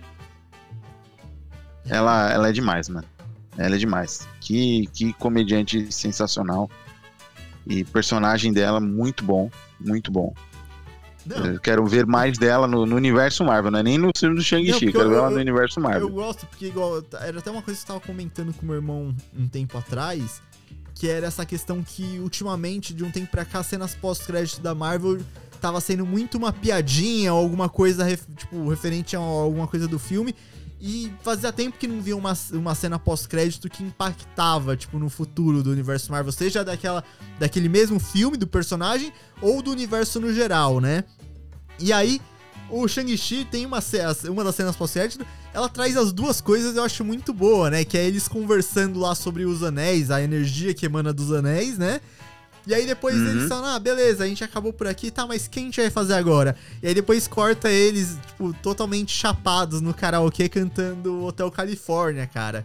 E essa cena é muito divertida. E é o que eu falei, ela traz as duas coisas, né? Ela traz uma informação importante pro futuro do, do Shang-Chi, do universo Marvel, mas ela também traz uma piada. E eu acho que isso. Isso sim é, é bom. Eu não gosto quando é, tipo, uma cena só piada, só ou uma. Tipo, eu acho que misturar os dois. Tem que é- propósito, né? é, exatamente. E a gente, de um tempo pra cá, tava tendo muita cena assim, sem propósito. É, não entrando no mérito se a cena é divertida ou não, mas eu acho que tava faltando um pouco mais de cenas é, com um propósito no universo. E eu acho que Shang-Chi, as duas cenas, embora uma delas tenha essa, essa piadinha deles no karaokê, eu acho que elas entregam isso, né?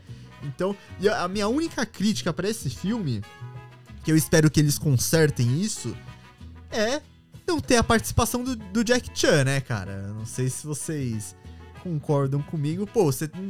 Igual naquela cena que eles estão na gaiola lá, com várias gaiolas do pessoal fazendo luta clandestina, você não ter um Jack Chan ali lutando, é só uma participação. Mas você queria que. O que, que o Jack Chan poderia fazer ali? Não, só parece, tipo, Cria uma ponta. é uma, ponta, ali, ele lutando numa gaiola ali, tipo, sendo o Stan Lee desse filme, sabe? A participa uma participação rápida dele ali. Porra, cara, seria muito bom, seria muito legal. Ah, mas será que ele não pode vir num Shang-Chi Não, 2 é, pode assim? ser, então, por isso que eu falo, também, espero né? que eles. Pelo menos não precisa dar um papel assim. Então, mas aí, aí eu acho, eu acho duas coisas. Por exemplo, a gente teve o Bill Murray aí no Homem-Formiga e a Vespa. Cara, Bill Murray é fantástico, um dos comediantes que eu mais gosto. E ele só tava lá, ele apareceu. É, pra nada. falta mais dele Então, também. E- Então, assim, trazer o Jack Chan pra uma participação dessa, não traga. Então, Eu acho que assim, velho, tem que trazer com uma coisa que, mas- sim, faça sentido. mesmo que seja pequeno, mas que faça sentido. A Judy Dent ganhou o Oscar em 5 minutos de atuação. O, o- problema não é o tempo de tela, mas sim o propósito da não, aparição exatamente. dele ali. Mas assim, se você tem uma. Igual o Jack Chan, vai, a gente entrando nesse método, do- nesse. nesse tema do Jack Chan. Você tem ele ali, igual num contexto, você tem um monte de. é, eles estão entrando num lugar cheio de luta clandestina. Você aparece com o Jack Chan ali, faz uma ponta dele só aparecendo. Cara, eu acho bem mais interessante do que, por exemplo, o Bill, que o Bill Murray foi no Homem-Formiga. Porque ali ele teve um papel na história que não foi bem aproveitado. O do Jack Chan é só uma aparição, assim, tipo um cameo tipo Stan Lee, assim, do que eu tô propondo, né? Então, que- beleza. ah, Você tem o nome do Jack Chan, pode ter um papel mais importante? Também acho, assim, num segundo filme, se ap- tiver um Jack Chan com um papel importante na história, pô, super, super bem-vindo, né? Mas eu acho que uma participaçãozinha ali, um easter egg dele, também não, não seria de todo ruim. O que não pode é igual você falou, acontecer igual o Bill Murray, de ter um papel na história que é um papel assim que, cara, não precisava ser o Bill Murray, assim, ou poderia ser bem melhor. Pra mim, o que não pode é isso, né? Mas eu acho que uma participaçãozinha ali, eu acho que não. Sendo algo igual, dentro do contexto da, lá da história, acho que não, não tem problema nenhum, assim. Mas se fosse um papel mais importante, seria bem mais legal também. Não dá pra, não dá pra negar. Bom, então vamos pro próximo aqui, que o Shang-Chi, pelo. não tá confirmado oficialmente, mas a galera. Tudo indica que, que vai ter uma sequência, né? E aí a gente vai pra um do. Ah, esse filme aqui é interessante, hein? Que é um dos filmes que eu acho que é mais dividiu a opinião da galera na. Na época. Até hoje, né? Até hoje, que é o filme dos Eternos. Que é um. Um grupo aí de, de super-heróis que tá na Terra desde a sua. Da, do início da civilização aí. E é um É, filme. Antes da internet, né? É, muito antes da internet, quando tudo era mato ainda, né? Era tudo Então- uma. E aí a gente vê um pouco sobre eles que eles estão presentes em diversos momentos da evolução da humanidade aí, até os dias atuais. Então é um, é um filme até considerado mais um, um épico, né? Um filme com mais uma pegada épica da Marvel.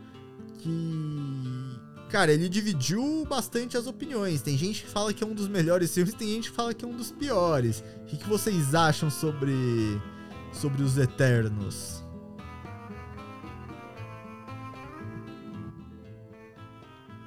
Você, Albi. É eu? Bom, eu sou do time que é um dos piores, né? É, é um filme, é um filme ruim, cara. Não tem muita explicação assim. É, na verdade, eu tenho uma explicação muito boa, né? Por que, que esse filme é ruim. Mas em termos gerais, é um filme que ele não consegue é, fazer tudo aquilo que a gente tem falado de Shang-Chi, que a gente tem falado das outras, é, dos outros produtos que vieram da Marvel nessa fase 4, né?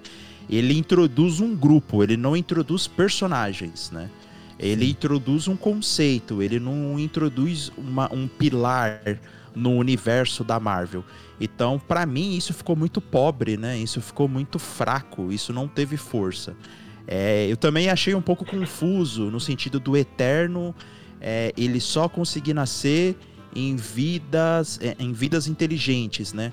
E eles não explicam, por exemplo, é, poderia ter essa explicação que não tem no filme, eles poderiam falar, não, é que a consciência do Eterno vai ser construída pela consciência dos seres da Terra, né? Então ele vai ser um Eterno que, que nasceu da Terra. Não, só fala que ele precisa de seres inteligentes. Eles não têm essa pequena frase é, que poderia colocar ali no diálogo, talvez tivessem algum diálogo, mas não, mas não apareceu, né?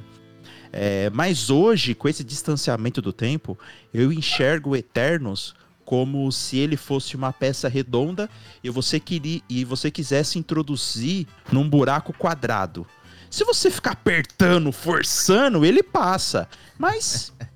Não é o ideal. Não é o ideal, né? Não é uma coisa boa, não ficou legal aquilo lá. Você ficou forçando demais, você fez um grande esforço pra forçar aquilo. Então, Eternos, a melhor sugestão era uma série, cara. Poderia fazer uma série tranquilamente, com 10 episódios ali, é, com tempo pra você introduzir os personagens, pra você introduzir a história, sabe? É, não foi por falta de. Eu não, eu não sei qual que, qual que foi essa decisão de ter feito um filme. Eu não sei se foi pela pressa de aproveitar a diretora, né? Porque a diretora do Eternos ela tinha acabado de ganhar um monte de prêmio, ela estava em evidência na época, né? Que foi a Chloe Zhao. Ela, se não me engano, tinha ganhado o Oscar, tinha ganhado um- um- vários prêmios aí por, por aquele filme que ela fez com a com a Frances Frances McDormand, né? Ela já estava em então- evidência já há algum tempo já, ela já tinha assinado antes. Isso. Ah, ela legal. é uma das diretoras antes já. promissoras, ela já é uma diretora já que estava sendo bem avaliada já por algumas coisas. Sim. Não, e a ela é Marvel foi, espetacular. fez, fez o contrato com ela. Sim, não, ela é espetacular, né? Mas eu acho que colocaram, infelizmente, colocaram um abacaxi na mão dela, né? E falou, ó, isso aí é seu, né? Então eu enxergo Eternos dessa maneira, né? É um filme que ele, ele não consegue cumprir é, aquilo que a gente tem discutido até agora.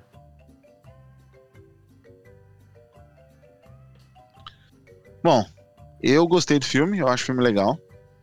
É, Eu gosto dos Eternos, eu- são os personagens criados pelo Jack Kirby. eu curto muito essa parte deles serem criados pelos celestiais, que são seres que estão na, na base da criação do universo. É, tem algumas coisinhas no roteiro que fica por conta de você ter uma bagagem já, né? Onde eles estavam, questão do Thanos, enfim, de, de outras coisas. E por que, que eles não interferiram. Tem umas escorregadas, mas é aquilo que eu falei. Tem, se a gente for pegar todo o filme, vai ter. Então eu não, não fico me apegando nisso de, de escorregar dela em roteiro de super-herói. Porque se você for ver, eu acho que não tem nenhum roteiro perfeito. Vai, não, não me lembro agora. Talvez o Cavaleiro das Trevas, não sei, Soldado Invernal. Vou ficar pensando aqui, o primeiro Superman. Não, acho que é nem o primeiro Superman, porque ele dá a volta, ele gira ao contrário, a Terra, o, o eixo da Terra volta e. Enfim, ia destruir o mundo, não ia acontecer é. o que acontece no filme. Mas é quadrinho, então.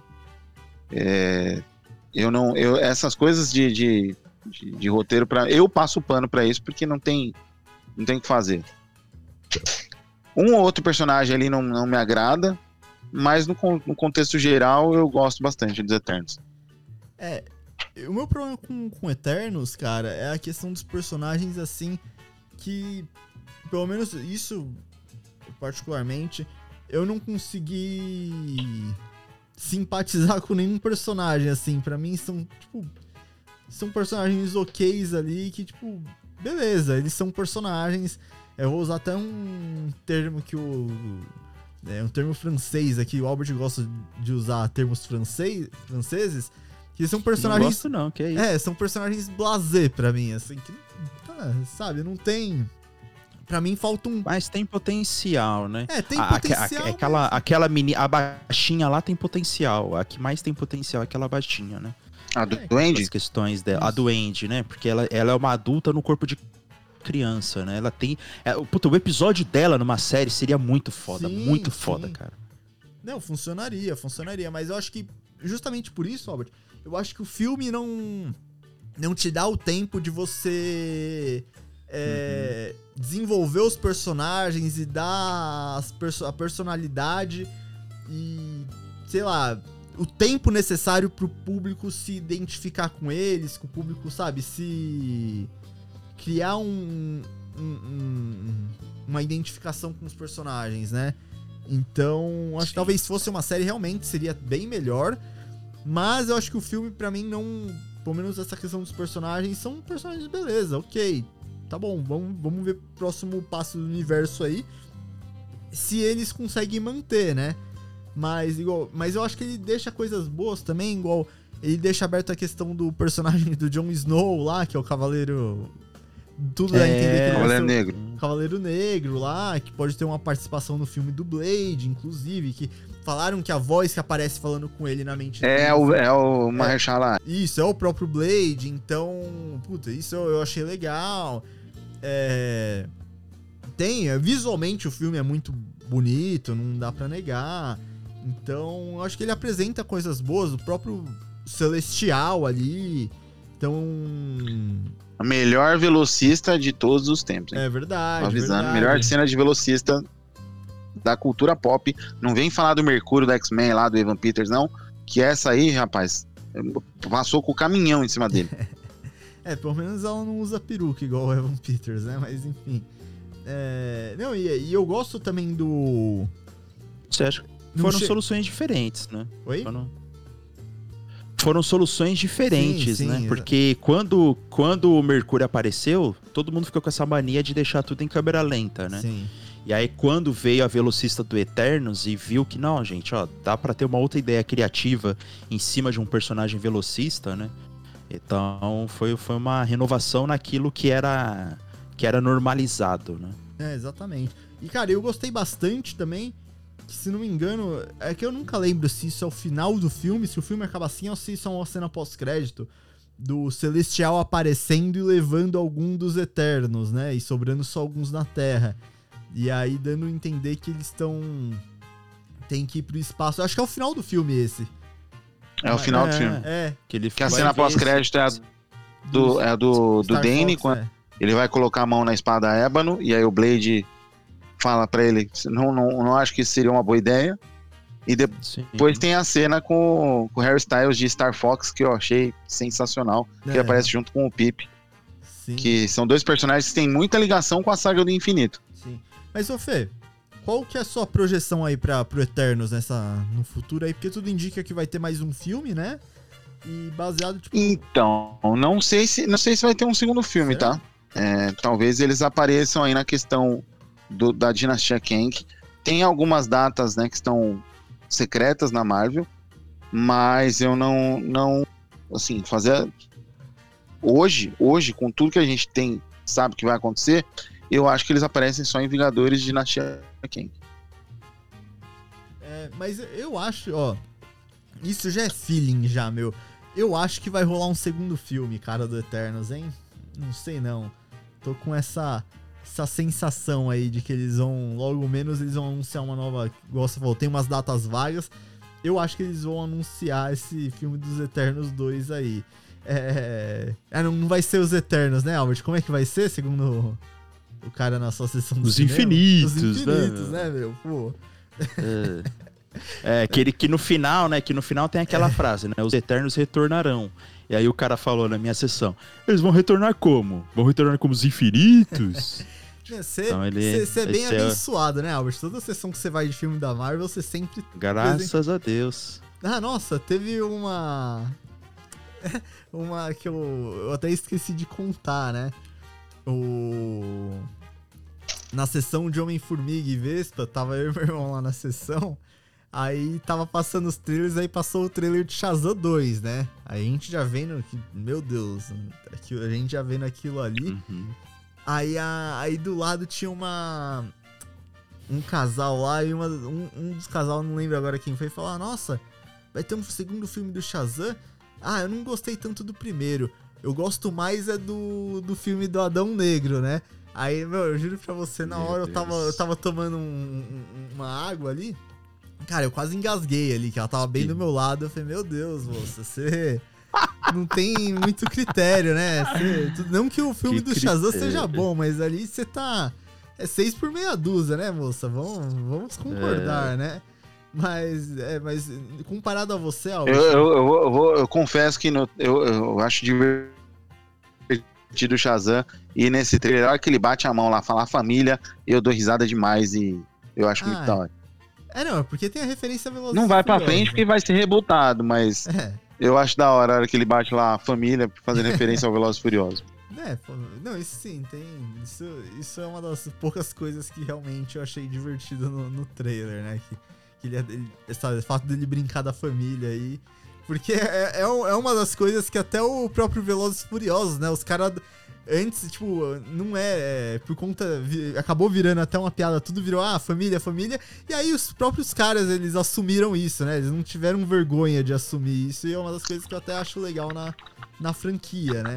Mas, vamos, vamos pra, um, pra uma próxima série aqui, que é uma. Uma série que, cara, eu. Eu gostei, me surpreendi, né? Não, não esperava. E é uma das séries que, ó, ousa falar que tem uma das melhores cenas de abertura de série da Marvel, hein? Que é a série do Gavião Arqueiro. Que é também a- é um dos Vingadores, junto com a Viúva Negra, que não tinha nenhuma série, nenhum filme solo. Recebeu, né? Depois de tanto tempo aí, recebeu sua série. E é uma série que apresenta, né, a Kate Bishop, que é quem vai assumir o manto, né? Tipo, a passagem de bastão ali. E, cara. Só pra lembrar, mais uma jovem Vingador, hein? Exatamente. Vocês já estão contando, né? Vocês estão contando. É, a contagem tá, tá rolando aí. A contagem tá, tá rolando. Mas, e ela não apresenta só Kate Bishop, né? Ela apresenta outros personagens aí que a gente já vai falar. Mas, cara, eu gosto dessa série do, do Gavião Arqueiro. Eu acho ela super divertida. Eu acho que ela tra- eh, trabalha também os, os traumas do Gavião muito bem, né? Eles trazem o, problema dele, o problema auditivo dele, que nos quadrinhos é uma, uma coisa que ele tem. E no, no universo cinematográfico a gente não, não sabia disso. E aí, realmente, né, nessa série ele fala: não, ele usa até um, um aparelho auditivo por conta das explosões, de tudo. As coisas que ele. Os danos ali que ele sofreu durante a, a sua vida como Gavião Arqueiro. E eu acho que é uma série muito divertida, cara. No geral, eu acho ela muito divertida. A, a Kate Bishop, eu acho ela, tá um, ela foi muito bem apresentada, é uma personagem muito divertida também. Que eu acho que é uma, uma personagem que, em pouco tempo que ela foi apresentada ali em tela, cara, eu acho que já é a, a Hayley Stenfield, mano, ela é sensacional. Eu sou suspeito a falar. Mas, e era uma, uma atriz que muita gente já queria ver no papel, né? Era uma, uma atriz que a, a fanbase ali já, já pedia e a Marvel atendeu. E, cara, pra mim caiu como uma luva, não sei pra vocês. Não, eu não acho que caiu como uma luva, não. Acho que ela foi certeira como uma flecha. É. Mas eu também gostei bastante. Eu. O que, que foi? Não, trocadilho sensacional, sensacional.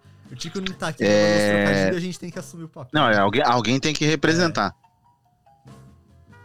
Eu gosto muito, eu sou muito fã do Gavião Arqueiro. Eu gosto de personagens que usam arco e flecha. É, eu tenho essa tara.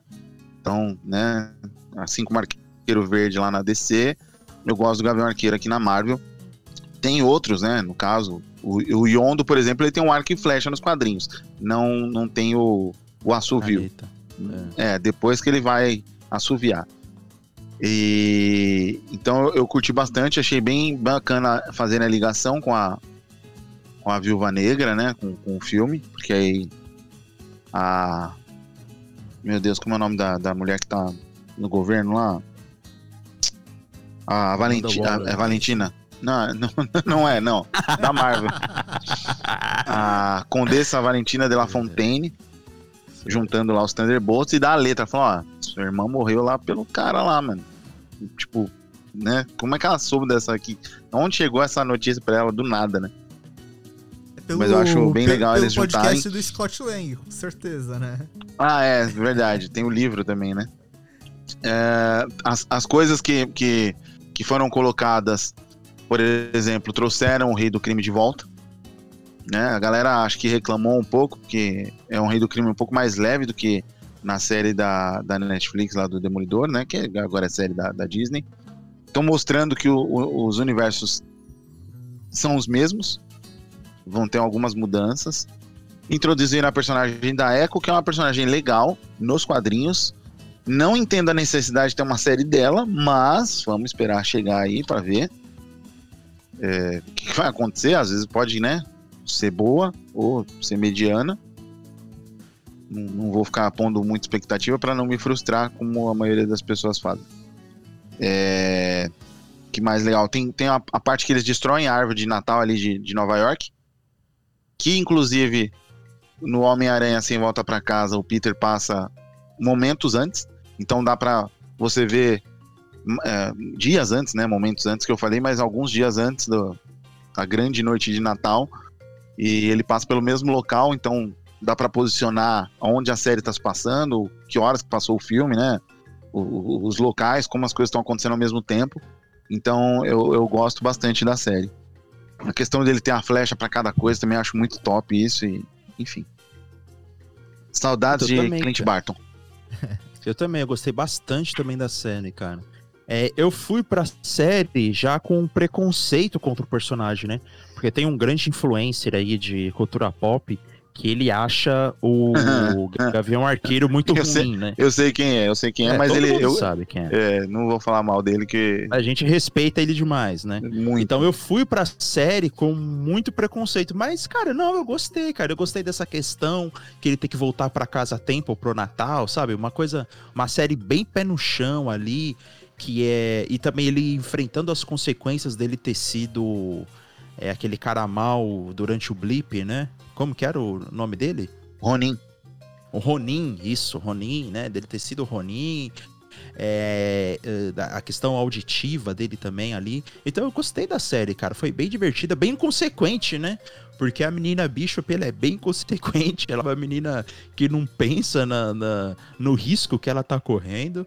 Então foi bem legal, cara. Eu gostei da série, assim. É, e de como ela, ela meio que termina o arco do personagem, né? Porque ele fala que vai se aposentar no final da série, né? Sim, sim, é mais uma passagem de bastão aí, né? Na verdade, É, o Gavião Arqueiro, ele bastão, fala né, que então. ele, ele fala que vai se aposentar desde o segundo Vingadores, né? Que ele fala que aquela é a última É.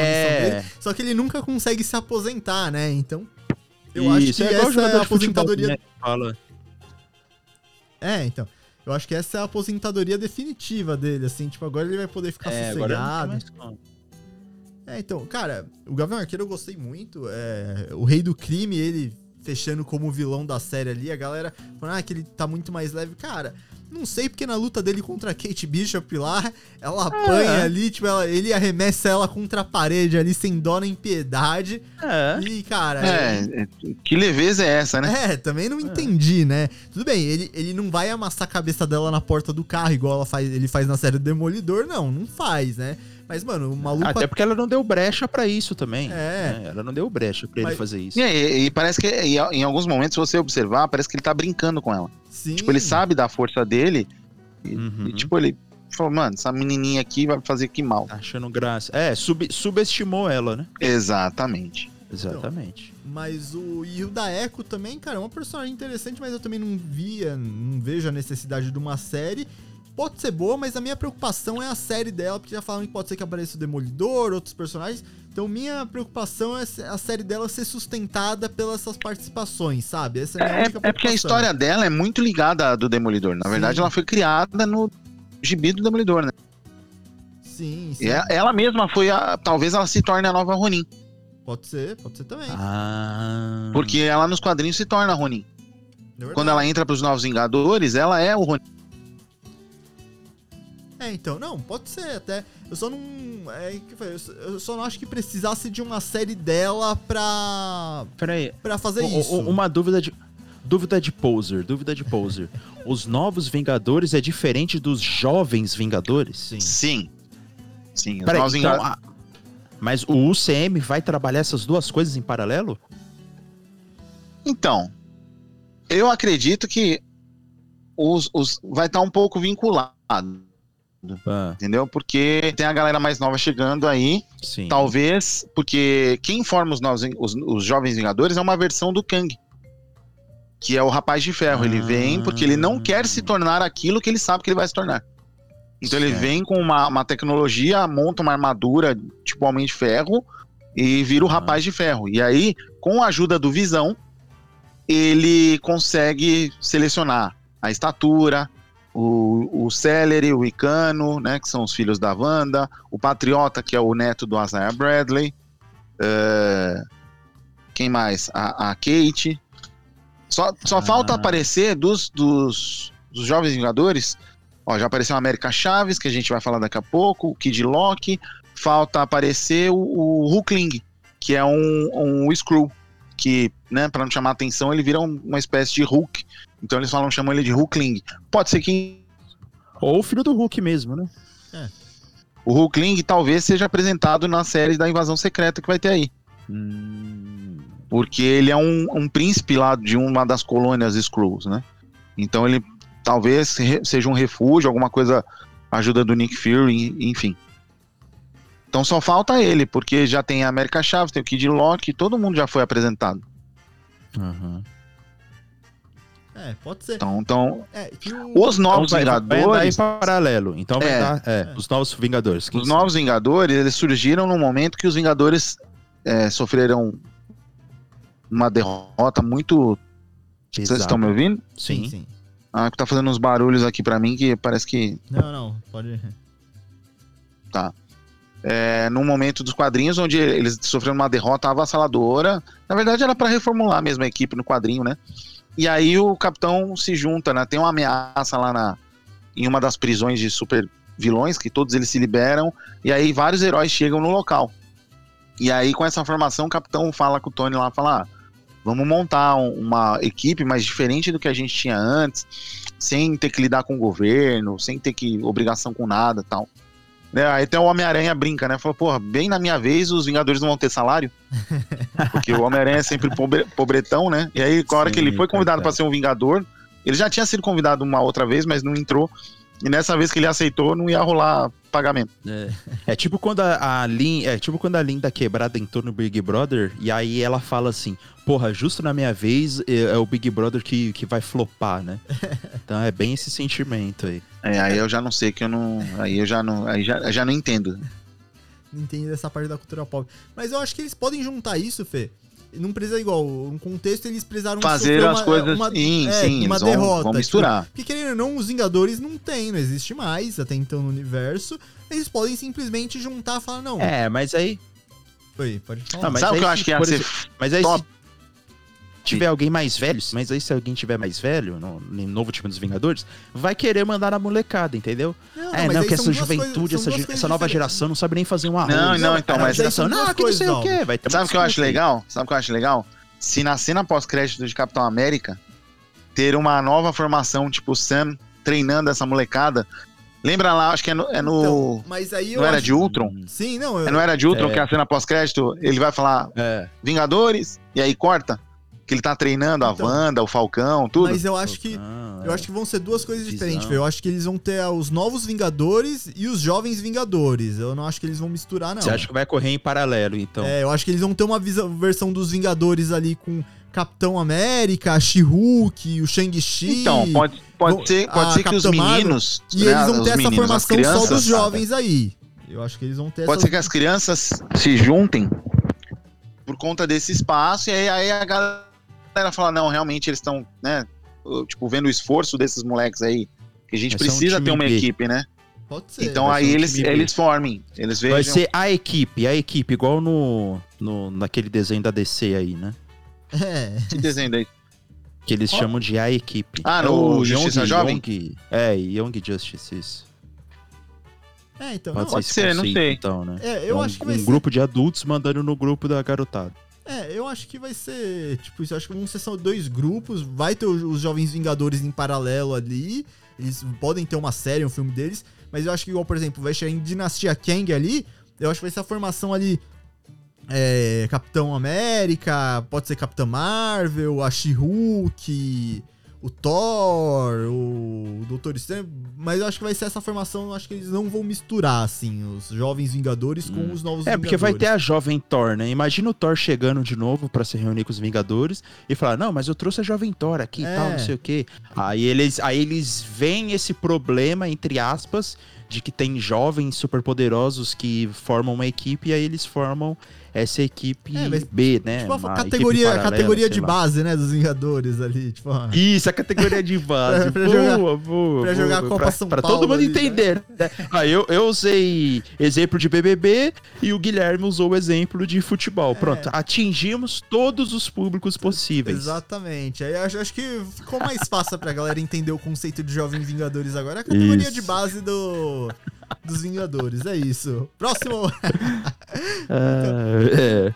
Próximo, próximo É, filme aí. Ah, o próximo filme, cara, é o. Querendo ou não, pra mim, é o filme dessa fase. É o filme dessa fase É. 4 da Marvel, cara. Que é Homem-Aranha sem volta pra casa. Eu acho que foi o. Em Sim. questão, acho que de bilheteria, de hype, de repercussão. É o filme da fase Teoria. 4. Teoria. É. Trailer. O pessoal caçando coisa em trailer ali. tipo, é, É. é, é Ah, o que filme. É, é o filme da fase 4, cara. É o filme que encerra a primeira Sim. trilogia do, do Homem-Aranha. Ele querendo consertar. É quase uma sequência. Tipo, começa exatamente no ponto em que acaba o segundo filme, né?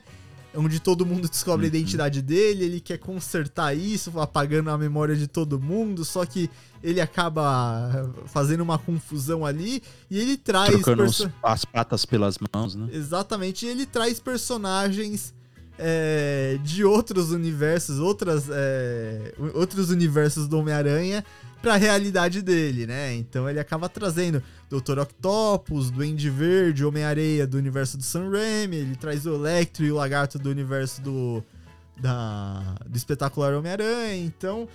É, cara, esse filme aí foi eu acho que foi o primeiro evento da Marvel pós-Ultimato, né?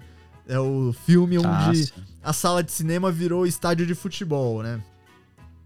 Sim, com certeza. Inclusive, é, quando tava passando esse filme lá na TV da firma, é, e eu falei assim, puta, agora que aparece tal Homem-Aranha.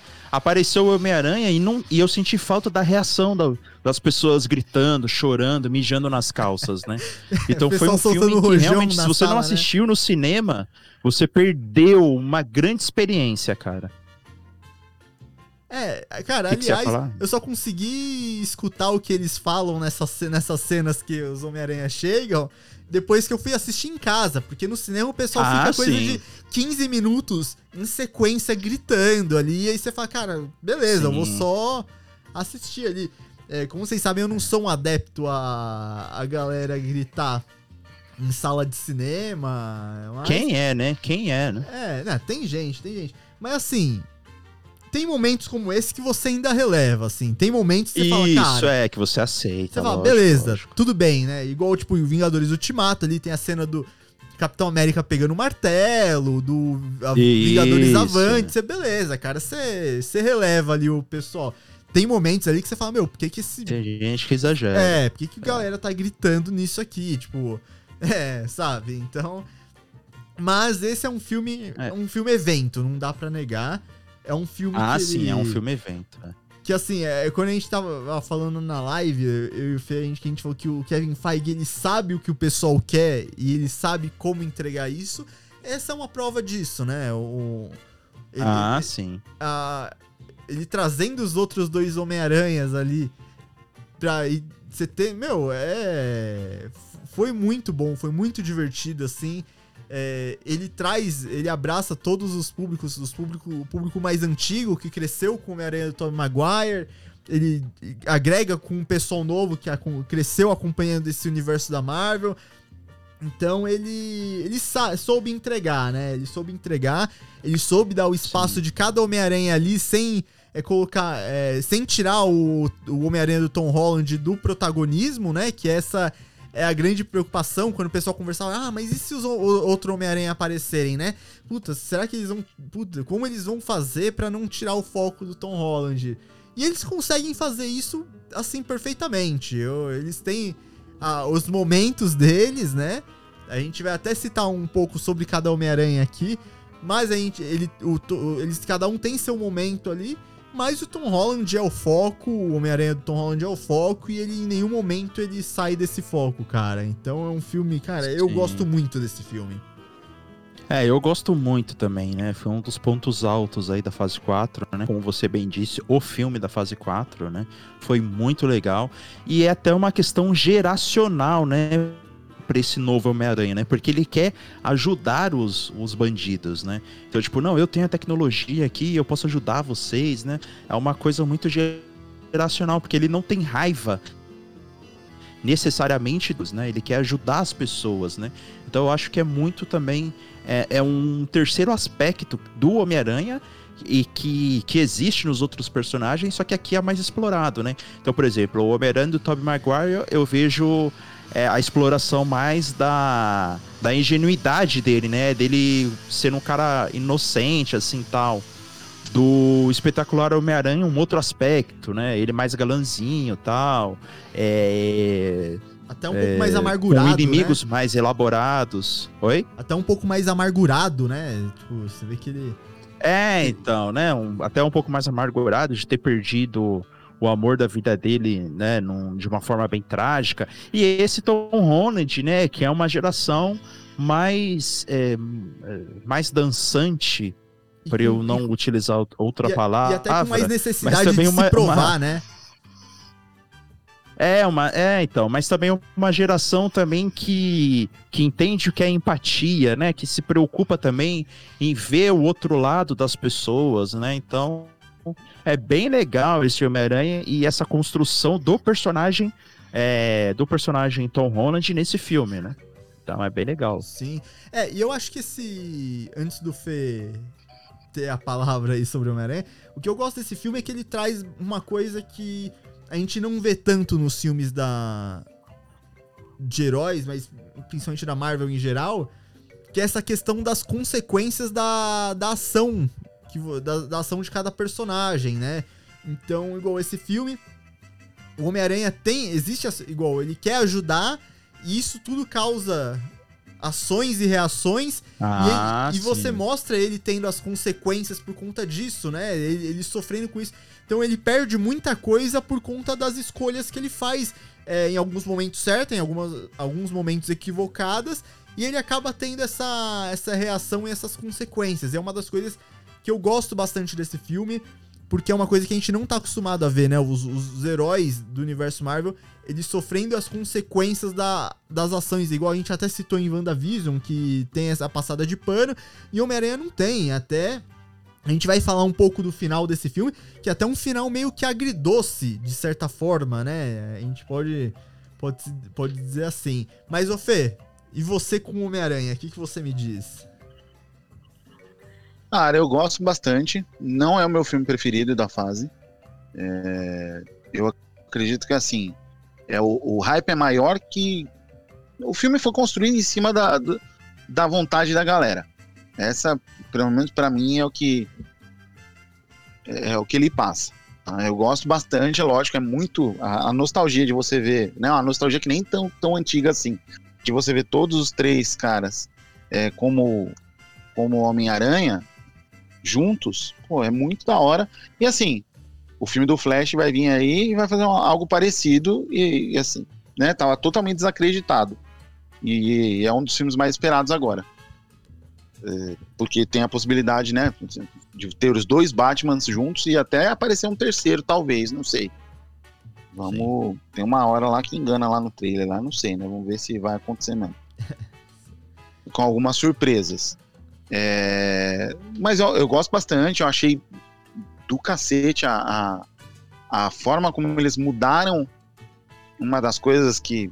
Uma das origens mais né, conhecidas, até para quem nunca leu um quadrinho na vida, que é, em vez de ser o tio Ben, né, ser a morte da tia May e ela falando a frase é, que sim. dá todo sentido para ele, que ali realmente ele, ele virou um o, o herói, né? Um herói. ele assumiu a responsabilidade e, e vai peso, né? O peso de ser um herói, né?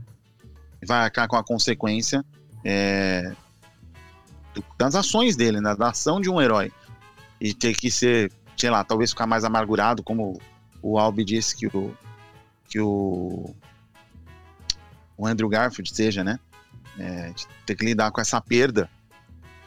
O, o Tobey Maguire perdeu o tio Ben e o outro perdeu né, o tio Ben, os pais, né, que mostram aí a, Gwen, e ele perdeu, assim, a Tia May e perdeu todas as pessoas que ele conhecia. De uma certa é, forma, porque ninguém mais sabe quem é ele. Ele já tinha é, perdido o Tony Stark. Que, que ele tipo, amava, né? Tony Stark, é verdade. É, perdeu o grande mentor é, dele, porque, é verdade. tinha esquecido. Aí aprofundando até um pouco mais, porque o, o Homem-Aranha, cara, a, todo o contexto dele, toda a, a construção do personagem é baseada nisso. É, é, é para quem, principalmente a quem acompanha mais os quadrinhos dele, sabe que ele é um personagem, cara, que ele, mesmo vencendo, ele perde muito durante a vida dele. E a jornada dele é uhum. continuar seguindo em frente. Força guerreiro. É, ele, é continuar seguindo em frente, mesmo com, com essas perdas, assim. Então, e para mim esse filme é o que dá o start é, no Homem-Aranha definitivo desse universo. Agora que a gente vai começar a ver a versão definitiva do Homem-Aranha. Porque até então, para mim, esses três filmes, ele tava começando a moldar esse, esse Homem-Aranha. Então, é até engraçado você falar, nossa, mas uma trilogia inteira para você construir um Homem-Aranha, sabe? É, tipo, é, chega a ser estranho.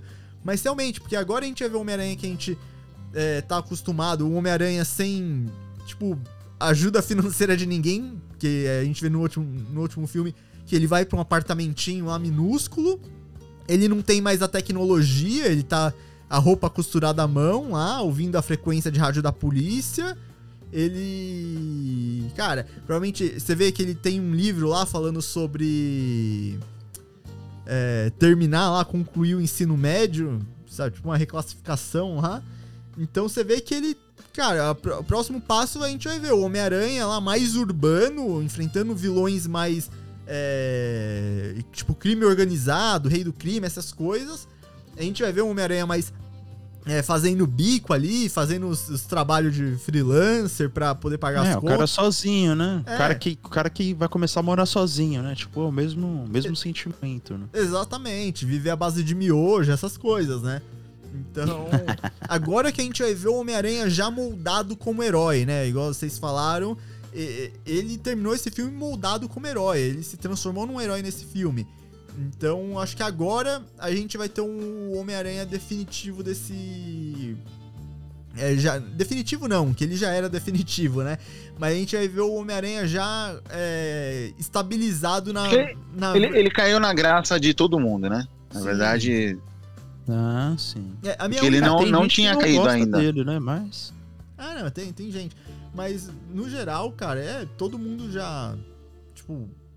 É, ele é o Homem-Aranha do universo e acabou ali. Tipo, o pessoal aceitou muito bem já. Não tem como você não linkar mais Homem-Aranha sem linkar o Tom Holland. A minha única preocupação é porque eu acho o final desse filme muito bonito, dele, tipo, todo mundo apagando a memória e ele vai lá falar com a MJ lá, entregar a carta pra ela. E no Uhum. final, é aquele negócio do Homem-Aranha lá. Ele aceita perder porque. Aceita ficar sem ela porque ele sabe que, que é o melhor pra ela. Então ele abre mão disso Nossa. pelo bem dela, né? Então, e a minha única preocupação é a próxima trilogia eles quererem voltar com Zendaya. É minha maior preocupação isso. Que eu já ouvi não, rumores- eles vão, eles vão, eles vão estar lá. Eles vão estar lá. Ah, mano. não. Eu acho que, eu acho que nem nada Não, impede. você não, você não, você não, você não gosta da Zendaya, é isso? Não, não é isso, não. Eu adoro a Zendaya. Eu, eu só acho que você voltar com ela.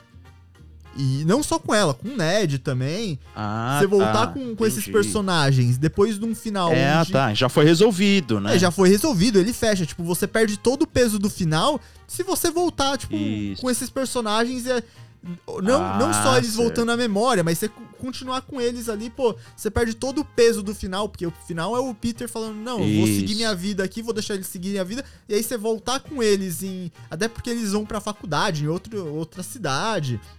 Então, eu acho que você Sim. perde o peso, você tira o peso do final desse último Homem-Aranha, né?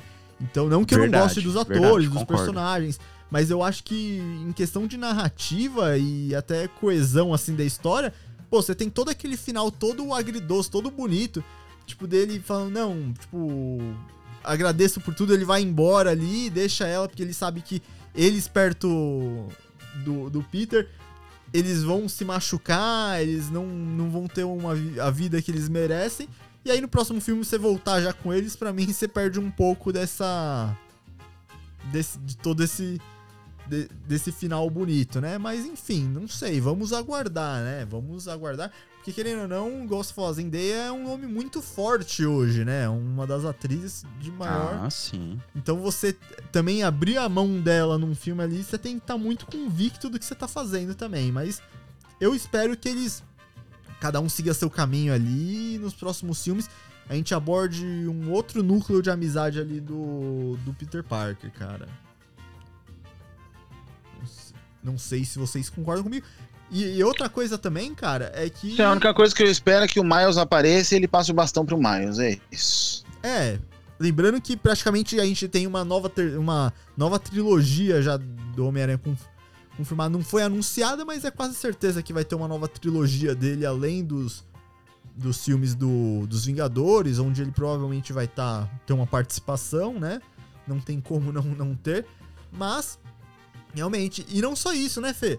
É, a gente ter também a- de volta as variantes né, do, do Homem-Aranha, do, do Toby e do Andrew em Guerras Secretas, possivelmente, né? Porque Sim, tem- sim. existe essa possibilidade, né? Ah, eu acho que vai ter. Eu acho que tem sim. Porque o Guerra Secreta é aquilo. Se eles, se eles fizerem. é, provavelmente eles já estão fazendo isso, os contratos certinhos. Cara, vai aparecer gente a, a rodo aí. Sim. É, é, é, é só- eles, eles trabalham bem. Vamos, vamos esperar. Mas eu acredito que eles, eles façam um acordo bem bacana com muitas pessoas que já participaram de coisas da Marvel. Não, eu também espero, também espero. Mas, ó, vamos pro próximo filme aqui, que também é um dos filmes mais hypado e tem uma conexão também, eh, certa conexão aqui com o, o Homem-Aranha, que é o Doutor Estranho no Multiverso da Loucura também, que pra mim era um... Dessa fase, eu acho que tirando Homem-Aranha, pra mim era o filme mais aguardado dessa fase 4. E ele chegou, Uhum. Cara, é um bom filme. É um bom filme. A gente até discutiu na live, eu, eu senti falta de algumas coisas, mas no geral, é um bom filme. Quem que é o... Eu, É no caso, esse aí é o meu filme preferido Ah, é? da, da fase. É. É o meu filme preferido. Por que será que esse é o filme Mas aí também é porque eu. É, porque tem uma puxa pro lado do terror. Eu sou fã do Sam Raimi, né? Enfim, tem algumas coisinhas aí que me levam a ter gostado muito desse filme. Não, então fala um pouco mais do que, você, do que, que te levou a gostar desse filme, Fê, antes da gente. Isso, discorra. É, discorra só. né? A gente tá curioso aqui, porque você. você Ah, então, tem a é ligação com a, com a. Wanda. É, eu tava curioso pra saber o que, que a bruxinha ia se tornar. Realmente ela ia virar a feiticeira escarlate, né? No, no lado negro da coisa. Com, com o, o tomo lá negro que ela pega no final da Dark Road, né? Que ela pega no final da série. É, ter a, a adição do Sam Raimi na, pra dirigir o filme, eu gostei muito. Eu sou né, fã de terror e ele é um cara cara que criou um dos meus personagens preferidos, que é o Ash. Eu nunca deixei é, de falar dele. E, cara, acho tudo na medida certa ali naquele filme. Não- Pra mim, não. Eu, eu curto a magia lá do Doutor Estranho, a questão de ter o multiverso. Acho que a, a galera se apegou muito na parte de multiverso da loucura e achou que ia acontecer, sei lá, ia aparecer o Papa Francisco vestido de Mephisto, talvez, não sei. Isso. E a, e a galera, né, se dissipou um um pouco. Teve- perfeito. Teve gente que achou que ia aparecer 38 personagens aí, É, na verdade, contou os isso. personagens do trailer, enfim. Pois é, galera, Deadpool vai aparecer, né? Eu, É, isso, então. eu assisti isso. Né? É, eu Confirmado, também, né? infelizmente, porque o, Pode, pode- o o Guilherme pessoal, mandou esse link aí. pessoal cravando, né? Galera, pode confirmar Deadpool em Doutor Isso. Estranho, Multiverso da Loucura. Não só ele também, Isso, é. como Silvio Santos também está confirmado É. em Doutor Silvio Estranho. Santos, Pode me- Agostinho É. e Papaléguas. Exatamente. Pode me cobrar, pode me cobrar, está confirmado. Eu tive acesso a roteiros da, da Marvel que estavam disponíveis no Reddit, né? Porque, obviamente, a Marvel joga os roteiros dos filmes dela lá no Reddit. Então, po- pode confirmar aqui que é certeza. Certeza eu não, não dou notícia, não dou ponto sem nó aqui. Viu no 4chan, né? É. Não, mas é. É, eu acho que esse filme também, junto com. Com o, o WandaVision, cara, eu acho que ele sofreu um pouco com a questão das teorias. Eu acho que sofreu até um pouco mais, cara. Com eu acho que certeza. sofreu até um pouco mais. Ah, sim, é. esse o pessoal tava esperando um milhão de participações ali. E a gente Então, até mas aí a gente volta, é, a gente vai ficar ne- nessa questão sempre, porque foi algo que as pessoas criaram na cabeça e chegaram Sim, lá e sim. não era. E aí a, a culpa é do filme. Não, é, mas é o que eu tô falando. É. O filme sofreu com isso. Eu acho que o filme sofreu um pouco com Sim. isso por conta disso. Porque a gente até tava discutindo uma vez, que eu lembro que uma vez a gente tava no, no grupo, alguém mandou um, supo, um desses suposto roteiro e a gente tava discutindo sobre isso, se seria legal ou não. E aí eu até falei que até no final falava que apareceu um monte de personagem, tipo uma cena dos Vingadores Ultimato lá, da cena final onde aparecia dos portais lá. E eu falei, falei, cara, pra mim não, não fecha isso aí, cara. Pra mim não não tá fechando esse um monte de, de participação aí, pessoal na batalha final ter não, não, não fecha muito, né? Só que a galera Isso, comprou essa isso ideia, a né? gente espera pro Guerras Secretas. Exatamente. Mas é uma coisa que a gente espera assim. Eu Ah. espero, o Guilherme espera. Isso não quer dizer que vai acontecer. Exatamente. Pode ser que exatamente. seja uma coisa totalmente diferente. Não, e não é nem que espera, é que faria mais sentido isso acontecer nesses filmes, né? No, tipo, nesse do Doutor Estranho, pra mim, não faria muito sentido a gente ter uma cena de um exército de personagens de variantes ali. Não faria nenhum sentido. Faria aparecer durante o filme, igual apareceu, que a gente tem os Illuminati, a gente tem as variantes do Doutor Estranho. Mas, tipo, igual uma cena final épica, assim, igual Ultimato, com várias variantes, pra mim não, não a conta não fechava ali, né? É, embora Sim. falassem que tinha ah, 98 personagens confirmados em Doutor Estranho. Aí a gente Isso, tinha é. o tio da Sukita confirmado em Doutor Estranho. A gente tinha. Pô, seria uma, massa, hein? tinha uma variedades, né? Mas se for parar pra É, pensar, o, 20 não apareceram só desses 90 e pouco. Mas enfim. É, esse o filme, esse filme é um, é um dos filmes que, com o passar do tempo, eu gostei mais. Né? Porque ele é um filme que cumpre mais uma vez esse papel, né? Então ele encerra a personagem, que é a Wanda, né? Ele encerra é, a Wanda, ele introduz novos personagens. Que a Wanda, inclusive, tá é, muito introduz até filme, novos né, cara? poderes pro, pro Doutor Estranho, né? Aquela cena também dele usando as notas musicais pra lutar com, com o inimigo é muito legal. Então, cara, é um filme legal, é um filme bem Doutor Estranho mesmo, né? Que é que é essa parada de ser coisas bizarras assim acontecendo. Sim. Então é um filme bom, cara. É um filme bom que eu Eu acho que ele melhorou com, conforme o tempo foi passando. Eu também acho. Eu acho que ele tem cenas muito boas, igual aquela cena que eles estão no túnel fugindo da, da Wanda lá. eu- é para principalmente pro, pro Fei, pra quem é fã de terror, nossa, aquela cena foi um prato cheio ali. Eu achei muito boa. É muito da hora. com- fugindo dela toda cheia de sangue, de óleo Ah, dos é, Ultrons ali. Nossa, aquela cena é, é- é incrível. Mas, cara, no geral, eu gosto do filme, igual eu.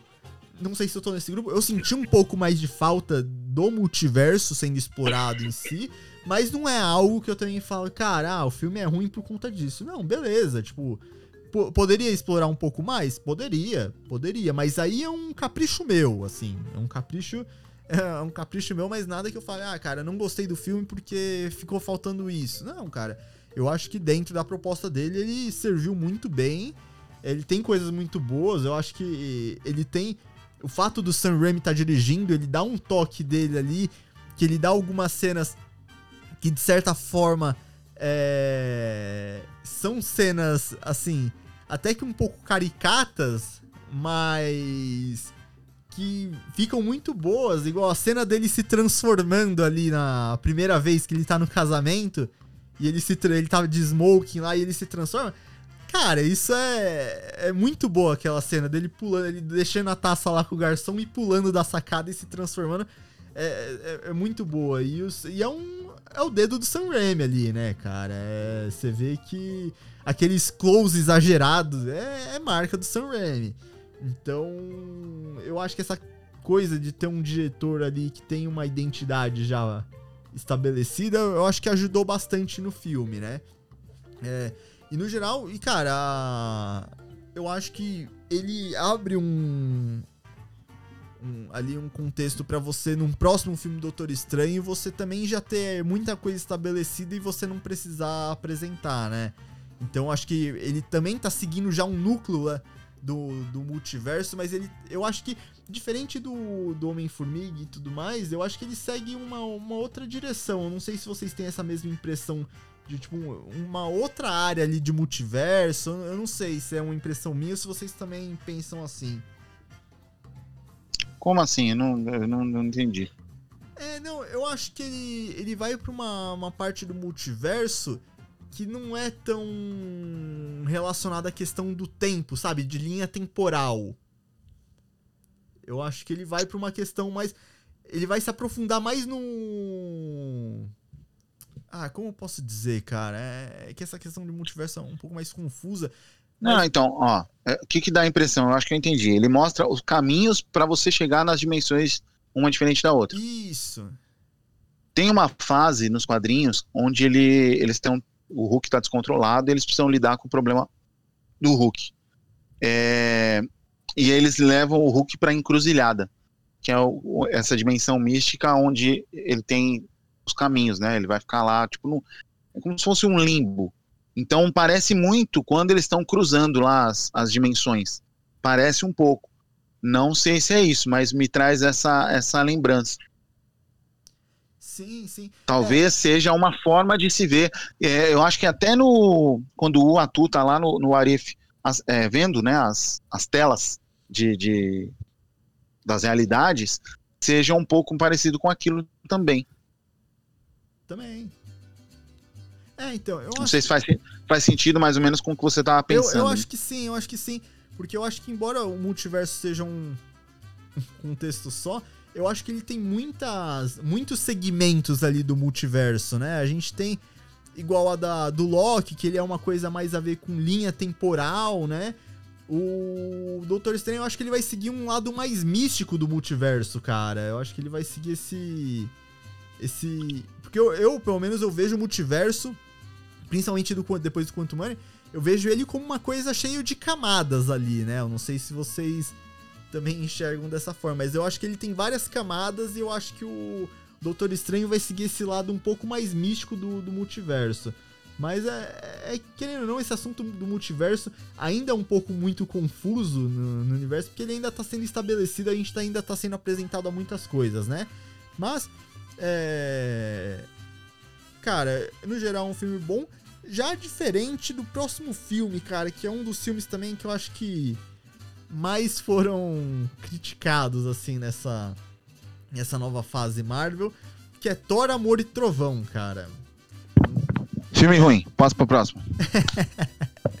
Não, vamos, vamos tentar. Tem muito o que falar dele. É um filme ruim, É, né, eu- cara? mas eu É queria... um filme que não desenvolve o personagem, que não aprofunda o personagem, que tenta trabalhar com essa nostalgia dos fãs, trazendo a Natalie Portman é, novamente. Apesar dessa.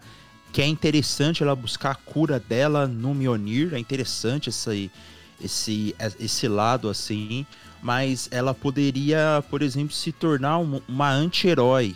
É, buscando outros meios para a cura da doença dela. Eu acho que seria até mais interessante trabalhar esse- essa motivação da personagem, né? Mas é um filme ruim, cara. Tem um vilão legal, que é o Christian Bale lá como o Carniceiro dos Deuses, que é um baita desperdício, tanto do ator quanto, do, personagem, personagem, é. em si, né? Então, tipo, é um filme que, cara, que não deu muito certo, cara. Que não deu muito certo. Só que e você, você falou que era um que ele não aprofunda, e era um filme que tinha tudo pra aprofundar melhor os personagens, né, cara? Todo o contexto dele se reencontrando com a Jenny, a questão da doença dela. Cara, você tinha tudo ali pra fazer um É. Sim. negócio mais Não, ele podia se aprofundar muito mais no desgaste da relação que eles tiveram, né? Porque esse desgaste da relação, que é comum em todas as relações. Um clipe musical, né? É um clipe ali de dois minutinhos. Ó, essa aqui foi o desgaste da relação. Pô, você podia trabalhar muito mais isso, cara. Né? E você fazer um filme dessa relação dela com ele e ela buscando no Mionir a cura, sabe? É, puta, eu acho que seria mais legal se fosse por esse lado aí. É, e eu acho que, igual, esse é um dos filmes que eu acho que o, o trailer engana bastante. Porque, igual, quando você fala de Carniceiro dos Deuses, você imagina um cara, tipo, com sangue nos olhos, assim, descendo a Uhum. porrada nos deuses. E, cara, no filme você não vê ele em. Assim, tem lá uma criatura gigante lá que ele mata, mas não, em nenhum momento você vê nada de carniceiro dos deuses, assim, cara. Você podia ver ele tocando terror por Exatamente. aí, deixando os rastros dele, mas você não vê em nenhum momento. Então é igual você falou, um personagem e um ator tem mu- tinha muito potencial sendo desperdiçados, né? E aí você vê o, o Taika também perdendo a mão em muita coisa ali, em muitas. A gente falou do Sam Verdade. Raimi da questão da linguagem dele, ter um diretor com uma identidade com uma linguagem. Nesse caso já foi o contrário, cara. Ele não. Ele, ele, ele já tinha colocado em Thor Ragnarok, que de certa forma funcionou, deu uma nova visão lá pro personagem. Só que nesse filme, cara, ele pesou a mão de um jeito ali que você fala, cara, é, não dá, Muito né? tempero, né? É, tipo, tá muito galhofa isso aí, não faz. É, sabe, não, não, tá, não tá legal, não tá legal. Você. Eu não sei, eu, eu assisti a primeira vez, eu não assisti nem no cinema, cara. Eu assisti de gravação de cinema aqui na, no aplicativo lá de TV a cabo que eu tenho. E, cara, nossa, não senti vontade. Quando saiu na stream, não senti vontade nenhuma de assistir de novo pra ter uma segunda. Aquele. O final lá com as crianças também, pô. Você tá com os Vingadores lá, você tem dois malucos lá dos Vingadores que não tem poder e em nenhum momento você chegou pra eles e falou, ah, cara, eu vou compartilhar meu poder aqui com vocês pra vocês ajudarem. Não, vou compartilhar com as crianças lá. Tipo, beleza. Não, tipo, não, mas a- a- até então ele não sabia que ele podia compartilhar esses poderes porque ele não tinha a Força Odin. Agora Sim. ele tá com a Força. Isso eu até entendo. É, o, o maior problema do filme pra mim não é esse.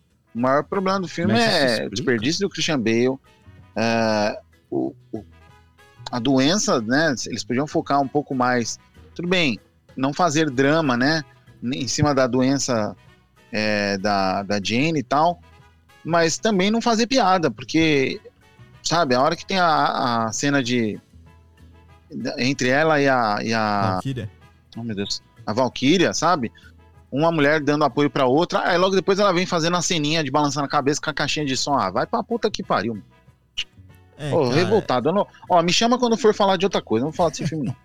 Não, é, eu acho que perderam a mão ali. E, e aí até ouvi falar que o que o próprio ator do Thor, ele queria uma versão diferente. No próximo filme, ele queria uma versão diferente do personagem dele. O que eu acho estranho, porque a gente tinha uma versão dele. E aí ele mesmo pediu uma versão mais leve, aí ele queria o Taika também como diretor, agora ele já quer uma versão um pouco mais vou, dramática. vou né? falar, já vou ser polêmico aqui. É. Eu quero que o Kang mate o Thor, seja um dos primeiros a morrer, que não volte nunca mais. Pronto, falei. É, e, e esse negócio também de ator dando palpite no personagem dele, pelo amor de Deus, né, cara? Traz o Bill Raio Beta com cara de cavalo, que é muito o mais legal. Roberto, é. Não, e cara, Isso. assim, eu. Representatividade. É, cara, eu acho que que o Thor por si só ele é foi um personagem que igual em Guerra Infinita, ele teve a melhor versão de Thor, assim, que foi feita pelos irmãos Sussos, né? Ele, ele pegou e deixou o Thor ali.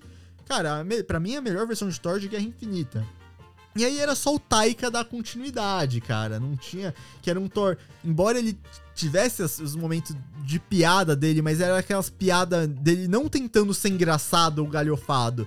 Era, tipo, era o jeitão dele, assim. Mas. Não, o Taika é o estilo dele, ele perdeu a mão. O Taika, pra comédia, ele tem um, um toque ali particular, um peculiar dele. E em Thor, particularmente, ele perdeu a mão, cara. Então.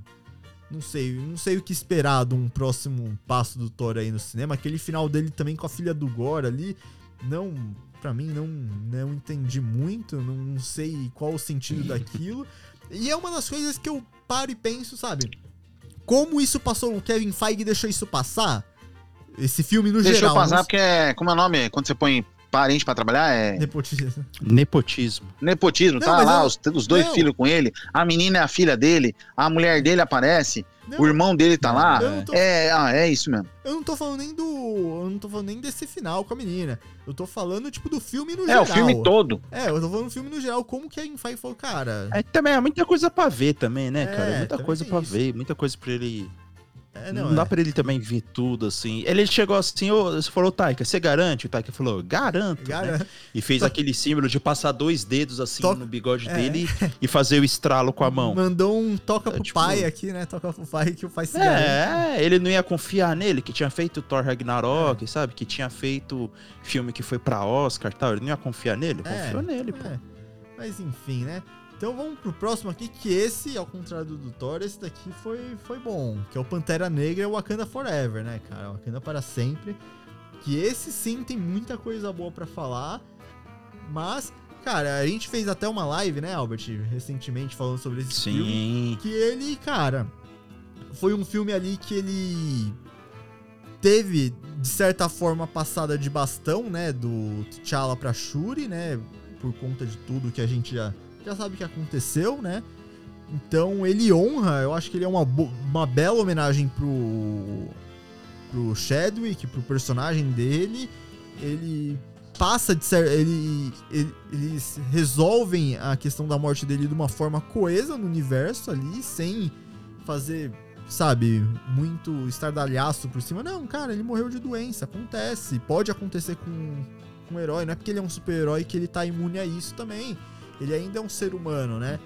Então, eu acho que eles resolvem de uma forma que era a maior preocupação de todo mundo, como eles iam resolver isso, eles resolvem de uma forma até que bastante é, aceitável. E além deles apresentarem um vilão, o Namor, né, que é um anti-herói, mas esse filme ele é o antagonista. Então eles apresentam, eles dão uma aprofundada nele bem, bem legal, bem interessante. E tem a questão do fundo do, do mar, de um outro reino ali, além de Wakanda. E no geral, cara, é é um filme bom, é um filme bonito, tem todo, é, tem todo o peso por conta do Chadwick, né? Mas no, no geral eu gostei, eu só tenho uma crítica à relação desse filme, que eu... A, a batalha final ali no barco eu não, não curti muito. Eu achei que poderia ter sido melhor elaborada essa batalha final. Mas, beleza, né? Enfim, Melhor co- é, coreografada, né? é, isso eu tive muito depois. Eu percebi isso não é nem quando eu vi o filme. Foi quando eu assisti depois o Avatar 2 no cinema.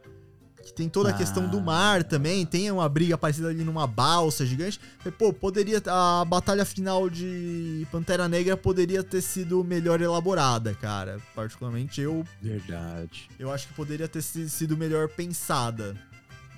É, então, eu gostei muito de Pantera Negra, né, cara? É um dos melhores filmes que eu vi, assim, da Marvel, assim, no geral. Eu gosto bastante. É, muito por aquela questão que a gente já tava falando do começo desse episódio, da questão emocional, né? Então eu deixei a minha emoção é, prejudicar a minha avaliação para esse filme de propósito. E realmente, Guilherme, essa, essa- esse apontamento que você fez da luta ali do barco realmente é, dava para melhorar. Eu acho que foi até uma falta de. Tipo assim, ah, não deu tempo da gente elaborar melhor essa cena, porque a gente estava preocupado com outras coisas no filme, né? Então eu acho que foi isso que pode ter acontecido. Eu não tenho informações dos bastidores. Mas no geral é um filme que eu gosto bastante, cara. É um filme que eu gosto bastante. Aprofunda os personagens. é, não só a personagem principal, né? A irmã do, do Pantera Negra ali, que vira a Pantera Negra. Mas também o. O Embaco, né? O Embaco também, Sim. que, é um, que é, é um personagem interessante, que se mostrou interessante nos outros filmes. E aqui ele se torna novamente interessante e relevante para a história, né? Então foi bem legal também. Desenvolve a Shuri, né? Porque a Shuri tá cheia de questões. Desenvolve ela também como é, é, tendo que tomar o manto para si. É, meio que ela foi colocada nessa posição de liderança e de salvar o Wakanda. É, então é muito legal, cara. E tem e a também. Ramona que é também, né? Tem, a, é, então, a questão da rainha também, né? Dela. Dela. É, todo esse sofrimento que ela carrega, né? E que mais. E, e serviu também é, para um dos pilares do desenvolvimento para Shuri, né? E tem também essa questão do lado geracional, né? Que tem no Homem-Aranha, que a gente vê a perspectiva do inimigo. Aqui aparece também a perspectiva do Namor, né? Por que que ele temia é, pelo seu povo ficar exposto assim no mundo inteiro. E a gente fica, pô, será que o Namor, então, ele é uma pessoa mais preocupada? Mas aí no final a gente vê que ele é um FDP mesmo, né? Que ele tá ali pela luta mesmo, pelo sangue. Mas é bem legal, cara. É um filme muito bom e que mereceu destaque aí pra ele. Sim, sim. E, cara, é. E aí também tem a perspectiva pro futuro, né? Porque agora a Shuri assumiu o panto de- manto de Pantera Negra, né? Então a gente tem a perspectiva que talvez a gente não sabe se a Marvel vai, tipo, igual ela nos Vingadores, ou se a Marvel vai agora ter o núcleo de Wakanda lá, onde vai ter as histórias lá concentradas em Wakanda. Então, porque tem até possivelmente série voltada pra uma série de Wakanda, a série das das guerreiras, as Midnight Angels, se não me engano. Então, pode... Dora Milaje. É, não, mas a não, mas é o outro grupo lá que elas formam. Mas é outro. É um grupo É, que tem É a armadura. Midnight Angels, não é? Se não, se não me engano é esse, que ela tem as armaduras azul lá, né, que aparece no filme. Eu não, não lembro se é esse exatamente o nome. Mas sabem que pode ter o, o- o- a série delas também. Então eu acho que. Eu acho até interessante eles focarem, tipo, também um pouco mais, expandir esse universo de Wakanda, né? Porque eu acho. A gente até falou na, na live, né, Albert? Que eu acho que tem muita coisa pra ser explorada da própria mitologia deles, do próprio mundo deles. Sim. Então eu, eu acho que, é- que seria bastante interessante. E agora voltando pra séries, a gente tem. Pra fechar aqui, a gente tem mais algumas séries. E a gente vai falar primeiro. É, não de- sei se essa ordem tá certa, né? Não sei se essa ordem tá É, certa. não, acho que as séries, últimos. essas séries que a gente vai falar veio antes, né? Vieram antes. Mas vamos falar aqui que a primeira série é Miss Marvel. Que a gente tem a série da Miss Marvel aqui, que vai participar do próximo filme da Capitã Marvel, que é The Marvels, né? Na verdade, não é nem Capitã Marvel o nome Isso. do filme. E a gente tem essa As série... Marvels, né? É, as Marvels. As Marvettes, né? Eu acho que a tradução vai ficar. As, As maravilhas. E É, aí, a gente tem aí. é, a gente. O Tico não tá aqui pra. Pra se pronunciar sobre a Miss Marvel, né? Porque a gente sabe do. Ainda bem, né? É, né? Senão ele ia estar tá mijando Guaraná aqui no meio do. Exatamente. A gente teve aí. E eu queria É, saber pô. de vocês se vocês acharam da série da, da Miss Marvel, cara.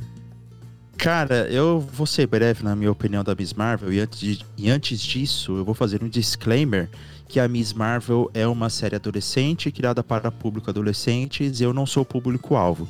Dito isso, eu não gostei de Miss Marvel É, eu achei confuso ali o que eles tentaram fazer com esse lance é, da história do povo é, que foi separado ali, né, com a avó dela. Eu achei muito interessante essa questão, mas aí ela volta no tempo para ajudar e aí aquilo e sabe ficou meio confuso isso dela voltando no tempo É, na, e- na verdade, ela não volta no tempo, ela tem visões do bracelete mostrando mas ela, ela e pra conduziu a nós o menina. Mas ela conduziu a menina, a avó dela. Ela conduziu a avó dela a chegar no, no pai lá. Então ela volta no tempo, ela faz essa conexão. Ela. Não sei se ela volta no tempo, mas ela influencia no tempo, né? Ela ajuda a avó dela a achar o, o, o bisavô, o bisavô dela. É, e, e também o bracelete também, o bracelete é, mundo, quais são os poderes exatamente do bracelete. É, também achei isso muito confuso. O poder dela, eu não gostei muito, sabe? Desse bagulho de cristais assim. É, eu não achei tão interessante. O que eu gostei de Miss Marvel é ela tentando ser herói e, tipo, o bairro dela ajudando, o apoio do bairro. Isso, isso eu achei legal. Dos- da turma falando, vai lá, você consegue. Ela subir na torre do sino lá, né? Vai, vai, você consegue tal. Essa torcida depois eles defendendo ela lá é, dos agentes, né? Aquele amigo dela também, o nerd da cadeira, muito boboca, mas como eu disse, é adolescente, não é pra mim, né? Ele é muito bobinho. Oi, Miss Marvel, ai. então, tipo, é isso, né? Minha opinião de velho paia e é aqui que o cara faz o corte e me cancela no Twitter. Abraços. Exatamente. e você, Fê? Eu já cortei o álbum do meu contato. É, eu gostei de Miss Marvel porque eu acho ela uma personagem sensacional. É, eu gosto muito dos quadrinhos também. A Kamala, no quadrinho, ela é inumana, então tem a questão da, da, da origem dela ser diferente. É, eles tiveram que fazer algumas mudanças, né? Por conta de, da origem e tal. Achei bacana no final eles disse- dizerem ela ser a primeira mutante do, do UCM. Ah, muita gente reclamou, mas eu É, foi Tô golpe cagando. baixo, né? E a, e a guitarrinha no final, isso aí foi golpe baixo. tô cagando pras pessoas. É... e, cara, assim, tem algumas barrigadas, eu acho que se estendeu um pouco na, na questão de, de mostrar o passado, né? Porque eu acho que você não precisa ficar explicando tudo. Ah, se a pessoa não entendeu, o problema da pessoa, sabe? Vai, sei lá, vai estudar, vai ler uma enciclopédia, não sei. É, esse negócio de ficar explicando tudo me irrita. Essa pessoa, quando for ver um filme do Christopher Nolan, não, coitado, vai, vai ter, sei lá, paralisia cerebral, alguma coisa assim. É, a cultura paquistanesa, é, acho que, sei lá, é, é uma das coisas mais legais que eu já vi. Eu já tinha assistido Homeland, né? Então tem uma certa semelhança por conta do, do- do Oriente. Enfim, e é uma coisa que eu, que eu gosto bastante, né? Até que gostaria muito de, de conhecer mais, assim. E, cara, a cena, sim, ela é totalmente ligada à Capitã Marvel, isso mostra desde o começo. Então, eu tô no hype aí pra ver as três juntas é, no, no The Marvels. É esse ano, né? The Marvels? Isso, novembro. Isso mesmo, esse ano. Ah, então tô só na espera. É, cara, eu, assim, sendo bem sincero, eu gostei da personagem, eu acho que a atriz tá muito boa como Kamala, como Miss Marvel. É, É, eu esqueci de falar da empolgação dela, é verdade. Sim, que ela é fã, assim, árdua de- da, da Miss Marvel, então você vê que ela é, interpreta, você vê que ela tá fazendo com gosto aquilo, que ela dá, tipo, ela consegue trazer a personagem à vida com, com, com excelência. É, a questão dos poderes, pra mim, também ficou um pouco confusa a primeiro momento ali, porque, a tipo, primeiro a- os poderes vêm do bracelete, mas depois não ela que tem o gene mutante e os poderes vêm dela mesmo, o bracelete só. Então, eu achei que ficou um negócio assim muito O bracelete é só o condutor, né? É, então, só que eles poderiam ter feito explicado isso de uma forma mais simples. Eu achei que ficou um pouco confuso isso. É, mas eu acho que essa série, é, a questão da cultura também é, com- eu acho que eles foi um negócio que eles apresentam muito bem, que é, é bem difícil a gente ver a cultura é, ocidental de- no geral, assim, a pa- paquistanesa ou até a, a cultura muçulmana. A gente vê ela sendo representada com uma atenção igual foi nessa série, né? Geralmente a gente vê que ela tá sempre cheia de certos estereótipos, certos clichês. Então, Miss Marvel, acho que eles acertam nisso, né? O único problema dela para mim, que aí não é só um mérito da série da Miss Marvel, e eu acho que isso é uma coisa que tem muito nas séries da Marvel, incluindo as séries que eu, que eu mais gosto também, o Loki, é, eu acho que próprio WandaVision, Falcão e Solar Invernal tem isso também, e é um problema, pelo menos eu vejo, é que as séries dela, elas sempre fazem aquele U, sabe? Fazem um, um formato que quando chega no meio da temporada, eu acho que a trama, ela dá uma caída que, tipo, sabe? E depois ela volta. No final ela volta com tudo. Então, pelo menos é uma impressão que eu tenho das séries da Marvel, né? Então, tipo, eu sempre acho que no meio da temporada ali dá uma caída que a, tipo, a trama fica muito parada, tipo, não sai do lugar, fica tipo uns dois, três episódios a trama na, tipo, naquele limbo ali, não sai daquele lugar e depois no final o negócio começa a correr de uma vez. Então, eu é uma impressão que eu tenho. Miss Marvel tem muito essa impressão. Ah, uma outra série que a gente vai falar aqui também, eu tenho muito essa impressão de que dá uma. No meio, dá uma estagnada e depois ela volta com tudo de uma vez só. Então é um problema que eu tenho com. Não é, não é exclusivo de Miss Marvel, né? No geral, não é uma série que fala, ah, nossa, gostei muito de Miss Marvel. Não, é uma série ok, assim. Eu acho que é uma, uma série para apresentar personagem, tá ok, igual o Albert falou. Ela tem o público-alvo dela, mas no geral, tipo, não é uma das melhores, na minha opinião, não é uma das melhores, mas também não é uma das piores da Marvel. Tá ali uma série ok, né? Agora tem a próxima série que eu acho que é o. Eu acho que é o título mais polêmico dessa fase 4 aqui, particularmente. Eu acho que. Ah, com certeza foi. Com certeza é uma, é uma causou mais polêmica por diversos fatos, né? É, que é She-Hulk.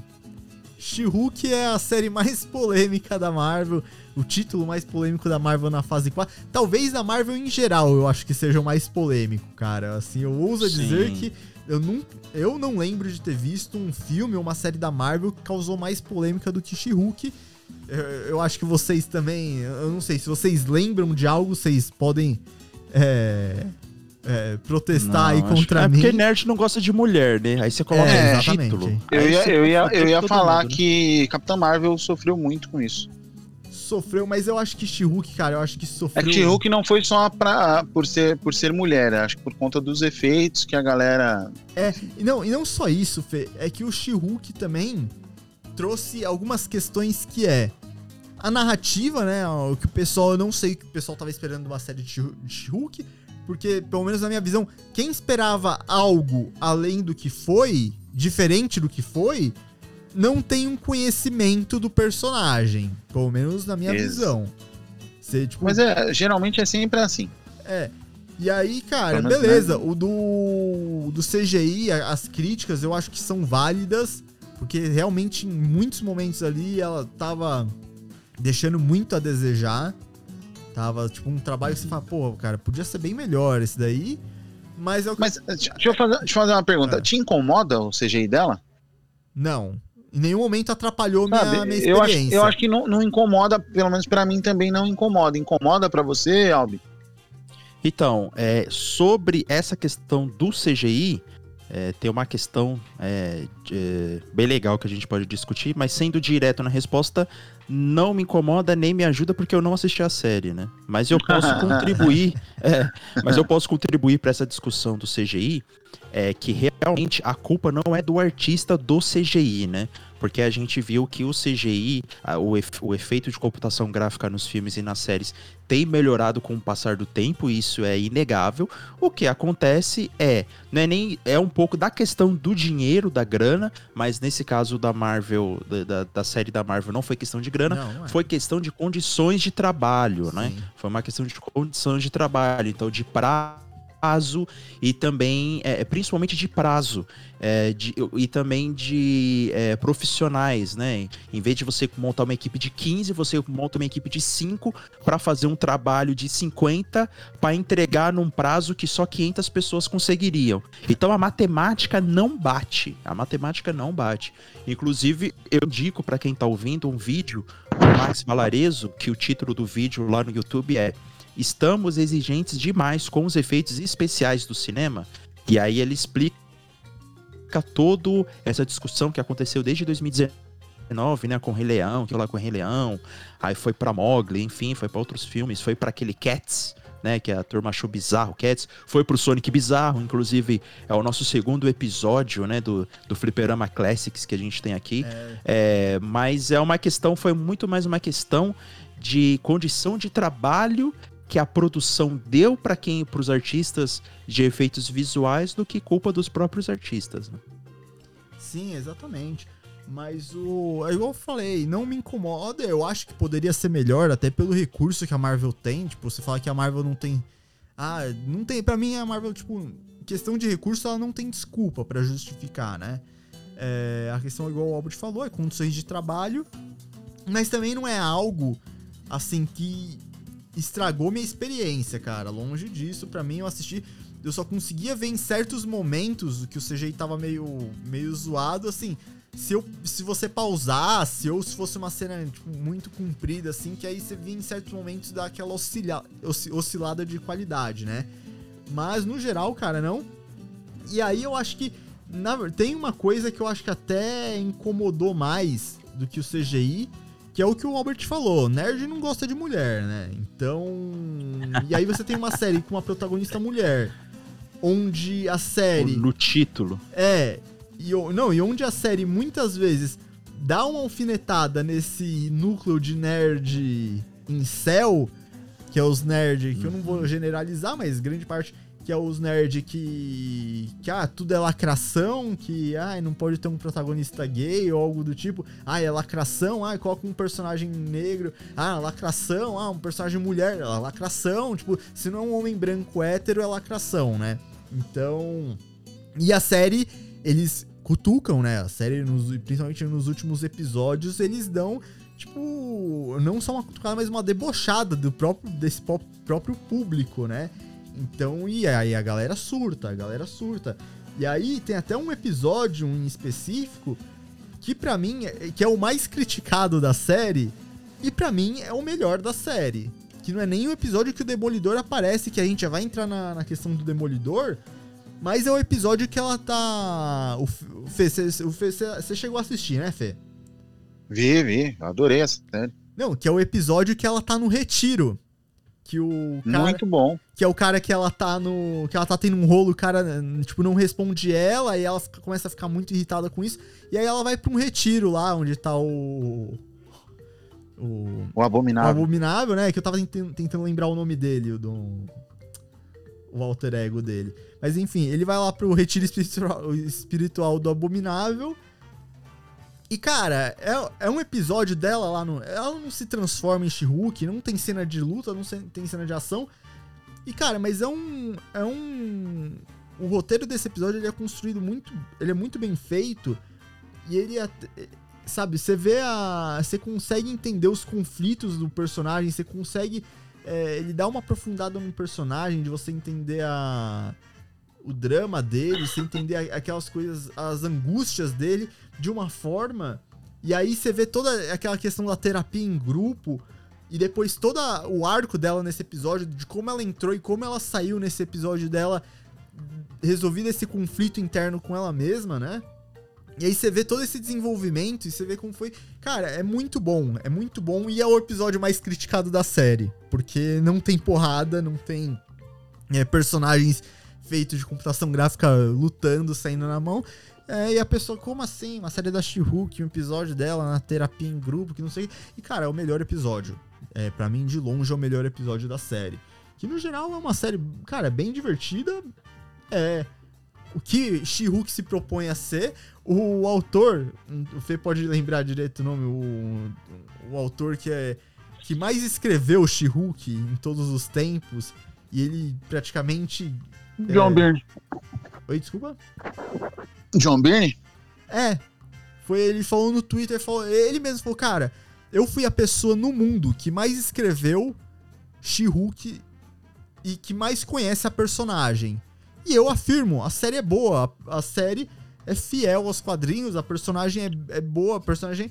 Cara, se o cara que mais escreveu... Guilherme. É, então. Guilherme. Os caras. O cara foi brigar com o Neil Gaiman pra reclamar do Sandman. É, é. Não dá, não dá. Então, assim, você acha. Entendeu? Sabe, é, ele foi falar que o Neil Gaiman não entendia o personagem que o Neil Gaiman entendeu, é, criou. Criou, é. Entendeu? Então Muito fica bom. difícil. Eu, assim, eu realmente não sei o que. Quer dizer, na verdade eu sei o que se passa na cabeça dessas pessoas, mas eu não vou ficar falando, não, como ficar dando ibope pra elas. É, mas, cara, é, é, é uma série que causou muita, muita repercussão aí na Marvel. é, até por causa do, do final lá, daquele meta final dela mudando o próprio final, né? Tipo, não, por que, o final tem que ser assim, tem que ser essa zona? Ela, aquela quebra de quarta, quarta parede e tudo mais. É, eu achei diferente, achei legal. E eu tô empolgado pra ver o que vai ser da She-Hulk. Já falaram que ela vai ter um papel importante aí no- nos próximos Vingadores, pra próxima formação de Vingadores, possivelmente ela vai estar presente, já que o Hulk acaba a série com ele indo para pro espaço. Então eu tô, tô curioso aí, mas vamos, vamos aguardar, né? E pra fechar aqui, galera, tem falta uma série ainda aqui que é o Cavaleiro da Lua. Cavaleiro da Lua, que é a série aqui que ca- causa discórdia aqui no Fliperama, que eu já fui agredido pelo Fernando por conta de Cavaleiro da Lua já. Já Ah, fui é? ameaçado, é. Ah, comigo é assim, cara. Falou besteira, eu dou na cara já mesmo. foi ameaçado já. Ele, nossa, ele diariamente. Coagido, né? Ele, Coagido. é, diariamente ele manda aqui na, na minha casa é, cartas com ameaças. É, cara, é difícil minha E vida pós cavaleiro. Eu mando, eu mando em hieróglifos pra ele É. ficar esperto. Ah, Exatamente. boa. Ele, ele manda. é, ele liga de telefone número desconhecido com aquela voz distorcida me ameaçando. É, cara, é difícil, é difícil. Eu, fi- eu finjo que eu sou o Conchu. Eu, eu não queria nem estar falando dessa série, porque ela já dá uns gatilhos por conta disso, mas a gente precisa falar, né? Cavaleiro da Lua aí, uma série. É uma série. É uma série, não é, Fernando? É, definitivamente É uma série. Não, mentira. Cara, é uma série que assim. É o que eu falei de Miss Marvel também. Não é que eu achei ruim, mas eu também não, não gostei muito. Eu acho que ela sofre muito com aquele problema que eu falei de fazer aquele U no meio da temporada. E aí eu acho que ficou um pouco maçante. É, o personagem é, é bem interessante. O Oscar Isaac tá muito bom como o Cavaleiro da Lua lá. A questão das outras personalidades. É, eu achei que eles perderam um pouco a mão. Eu acho interessante o conceito da narrativa lá da dele não saber as coisas, aí dá aqueles apagão e depois volta. Só que eu acho que perderam um pouco a mão, pelo menos pra mim ficou um pouco confuso ao decorrer da série e essa esse estilo de narrativa.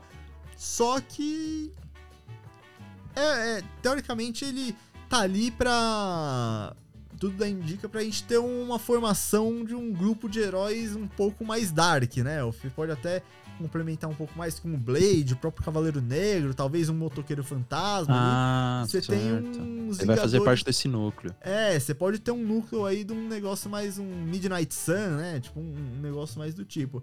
Mas, Filhos cara, da meia-noite, exatamente. É, então acho que o Fê É, pode. esse, esse é o ponto. Então pode, pode seguir o ponto. Segue o ponto, Fê. Ah, eu curto o personagem justamente por ele. é, na verdade, ele não tinha essas duplas personalidades, né, essas múltiplas personalidades. Eram disfarces. E. Quando ele foi criado, né? E aí, o, se eu não me engano, foi, foi o Warren Ellis que criou isso, né? Dele ter essas.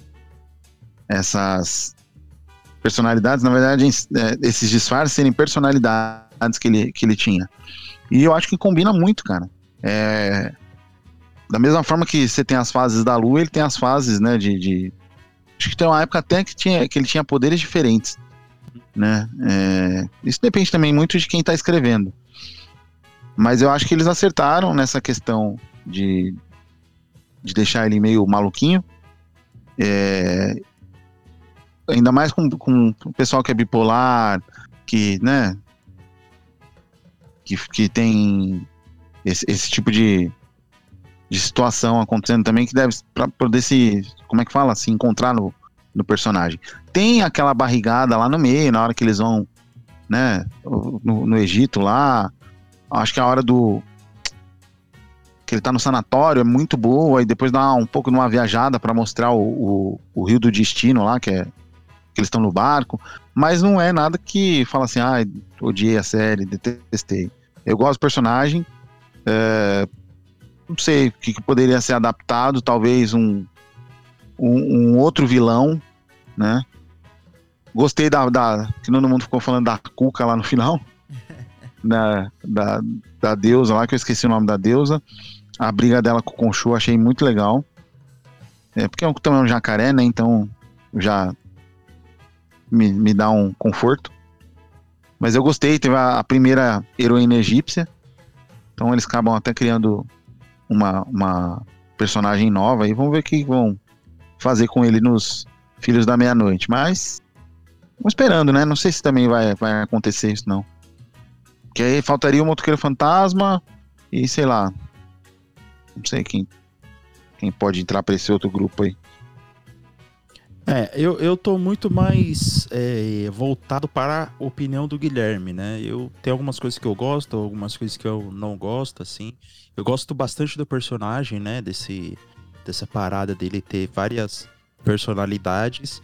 E o Deus, muito sacana, fez um, um acordo com uma personalidade, né? E a outra personalidade que lute, né? então é, é, bem interessante esse lado. E também é uma série é tipo, que sofreu Albert, com, Albert, com é tipo CGI, minha, né? É tipo a minha personalidade Oi? que gasta no cartão aqui e depois a outra que lute pra pagar. Isso. Né? Isso, é outra que lute pra pagar. Puta, puta, muito bom, é isso mesmo, né? E também é uma série que sofreu um pouco com CGI, né? Então tanto do, do Khonshu e do, desses personagens mitológicos, mas também um pouco da roupa dele, né? Tem algumas cenas que a roupa dele tá, tá meio estranha também. Então é uma série aí que é, é, é, foi tentou caminhar pelos altos e baixos, né? Tipo, tropicando, mas não caindo, né? Então é uma série, definitivamente é uma série. é uma série. Então, gente, pra gente fechar aqui o fliperama de hoje. E, e teve, teve dois especiais também, tá, Gui? Ah, que tá, eu tinha mencionado quer, lá. Quer, tem o especial de Halloween do Lobisomem. É, que agora esqueci o nome. É verdade. Da meia-noite, não é? É.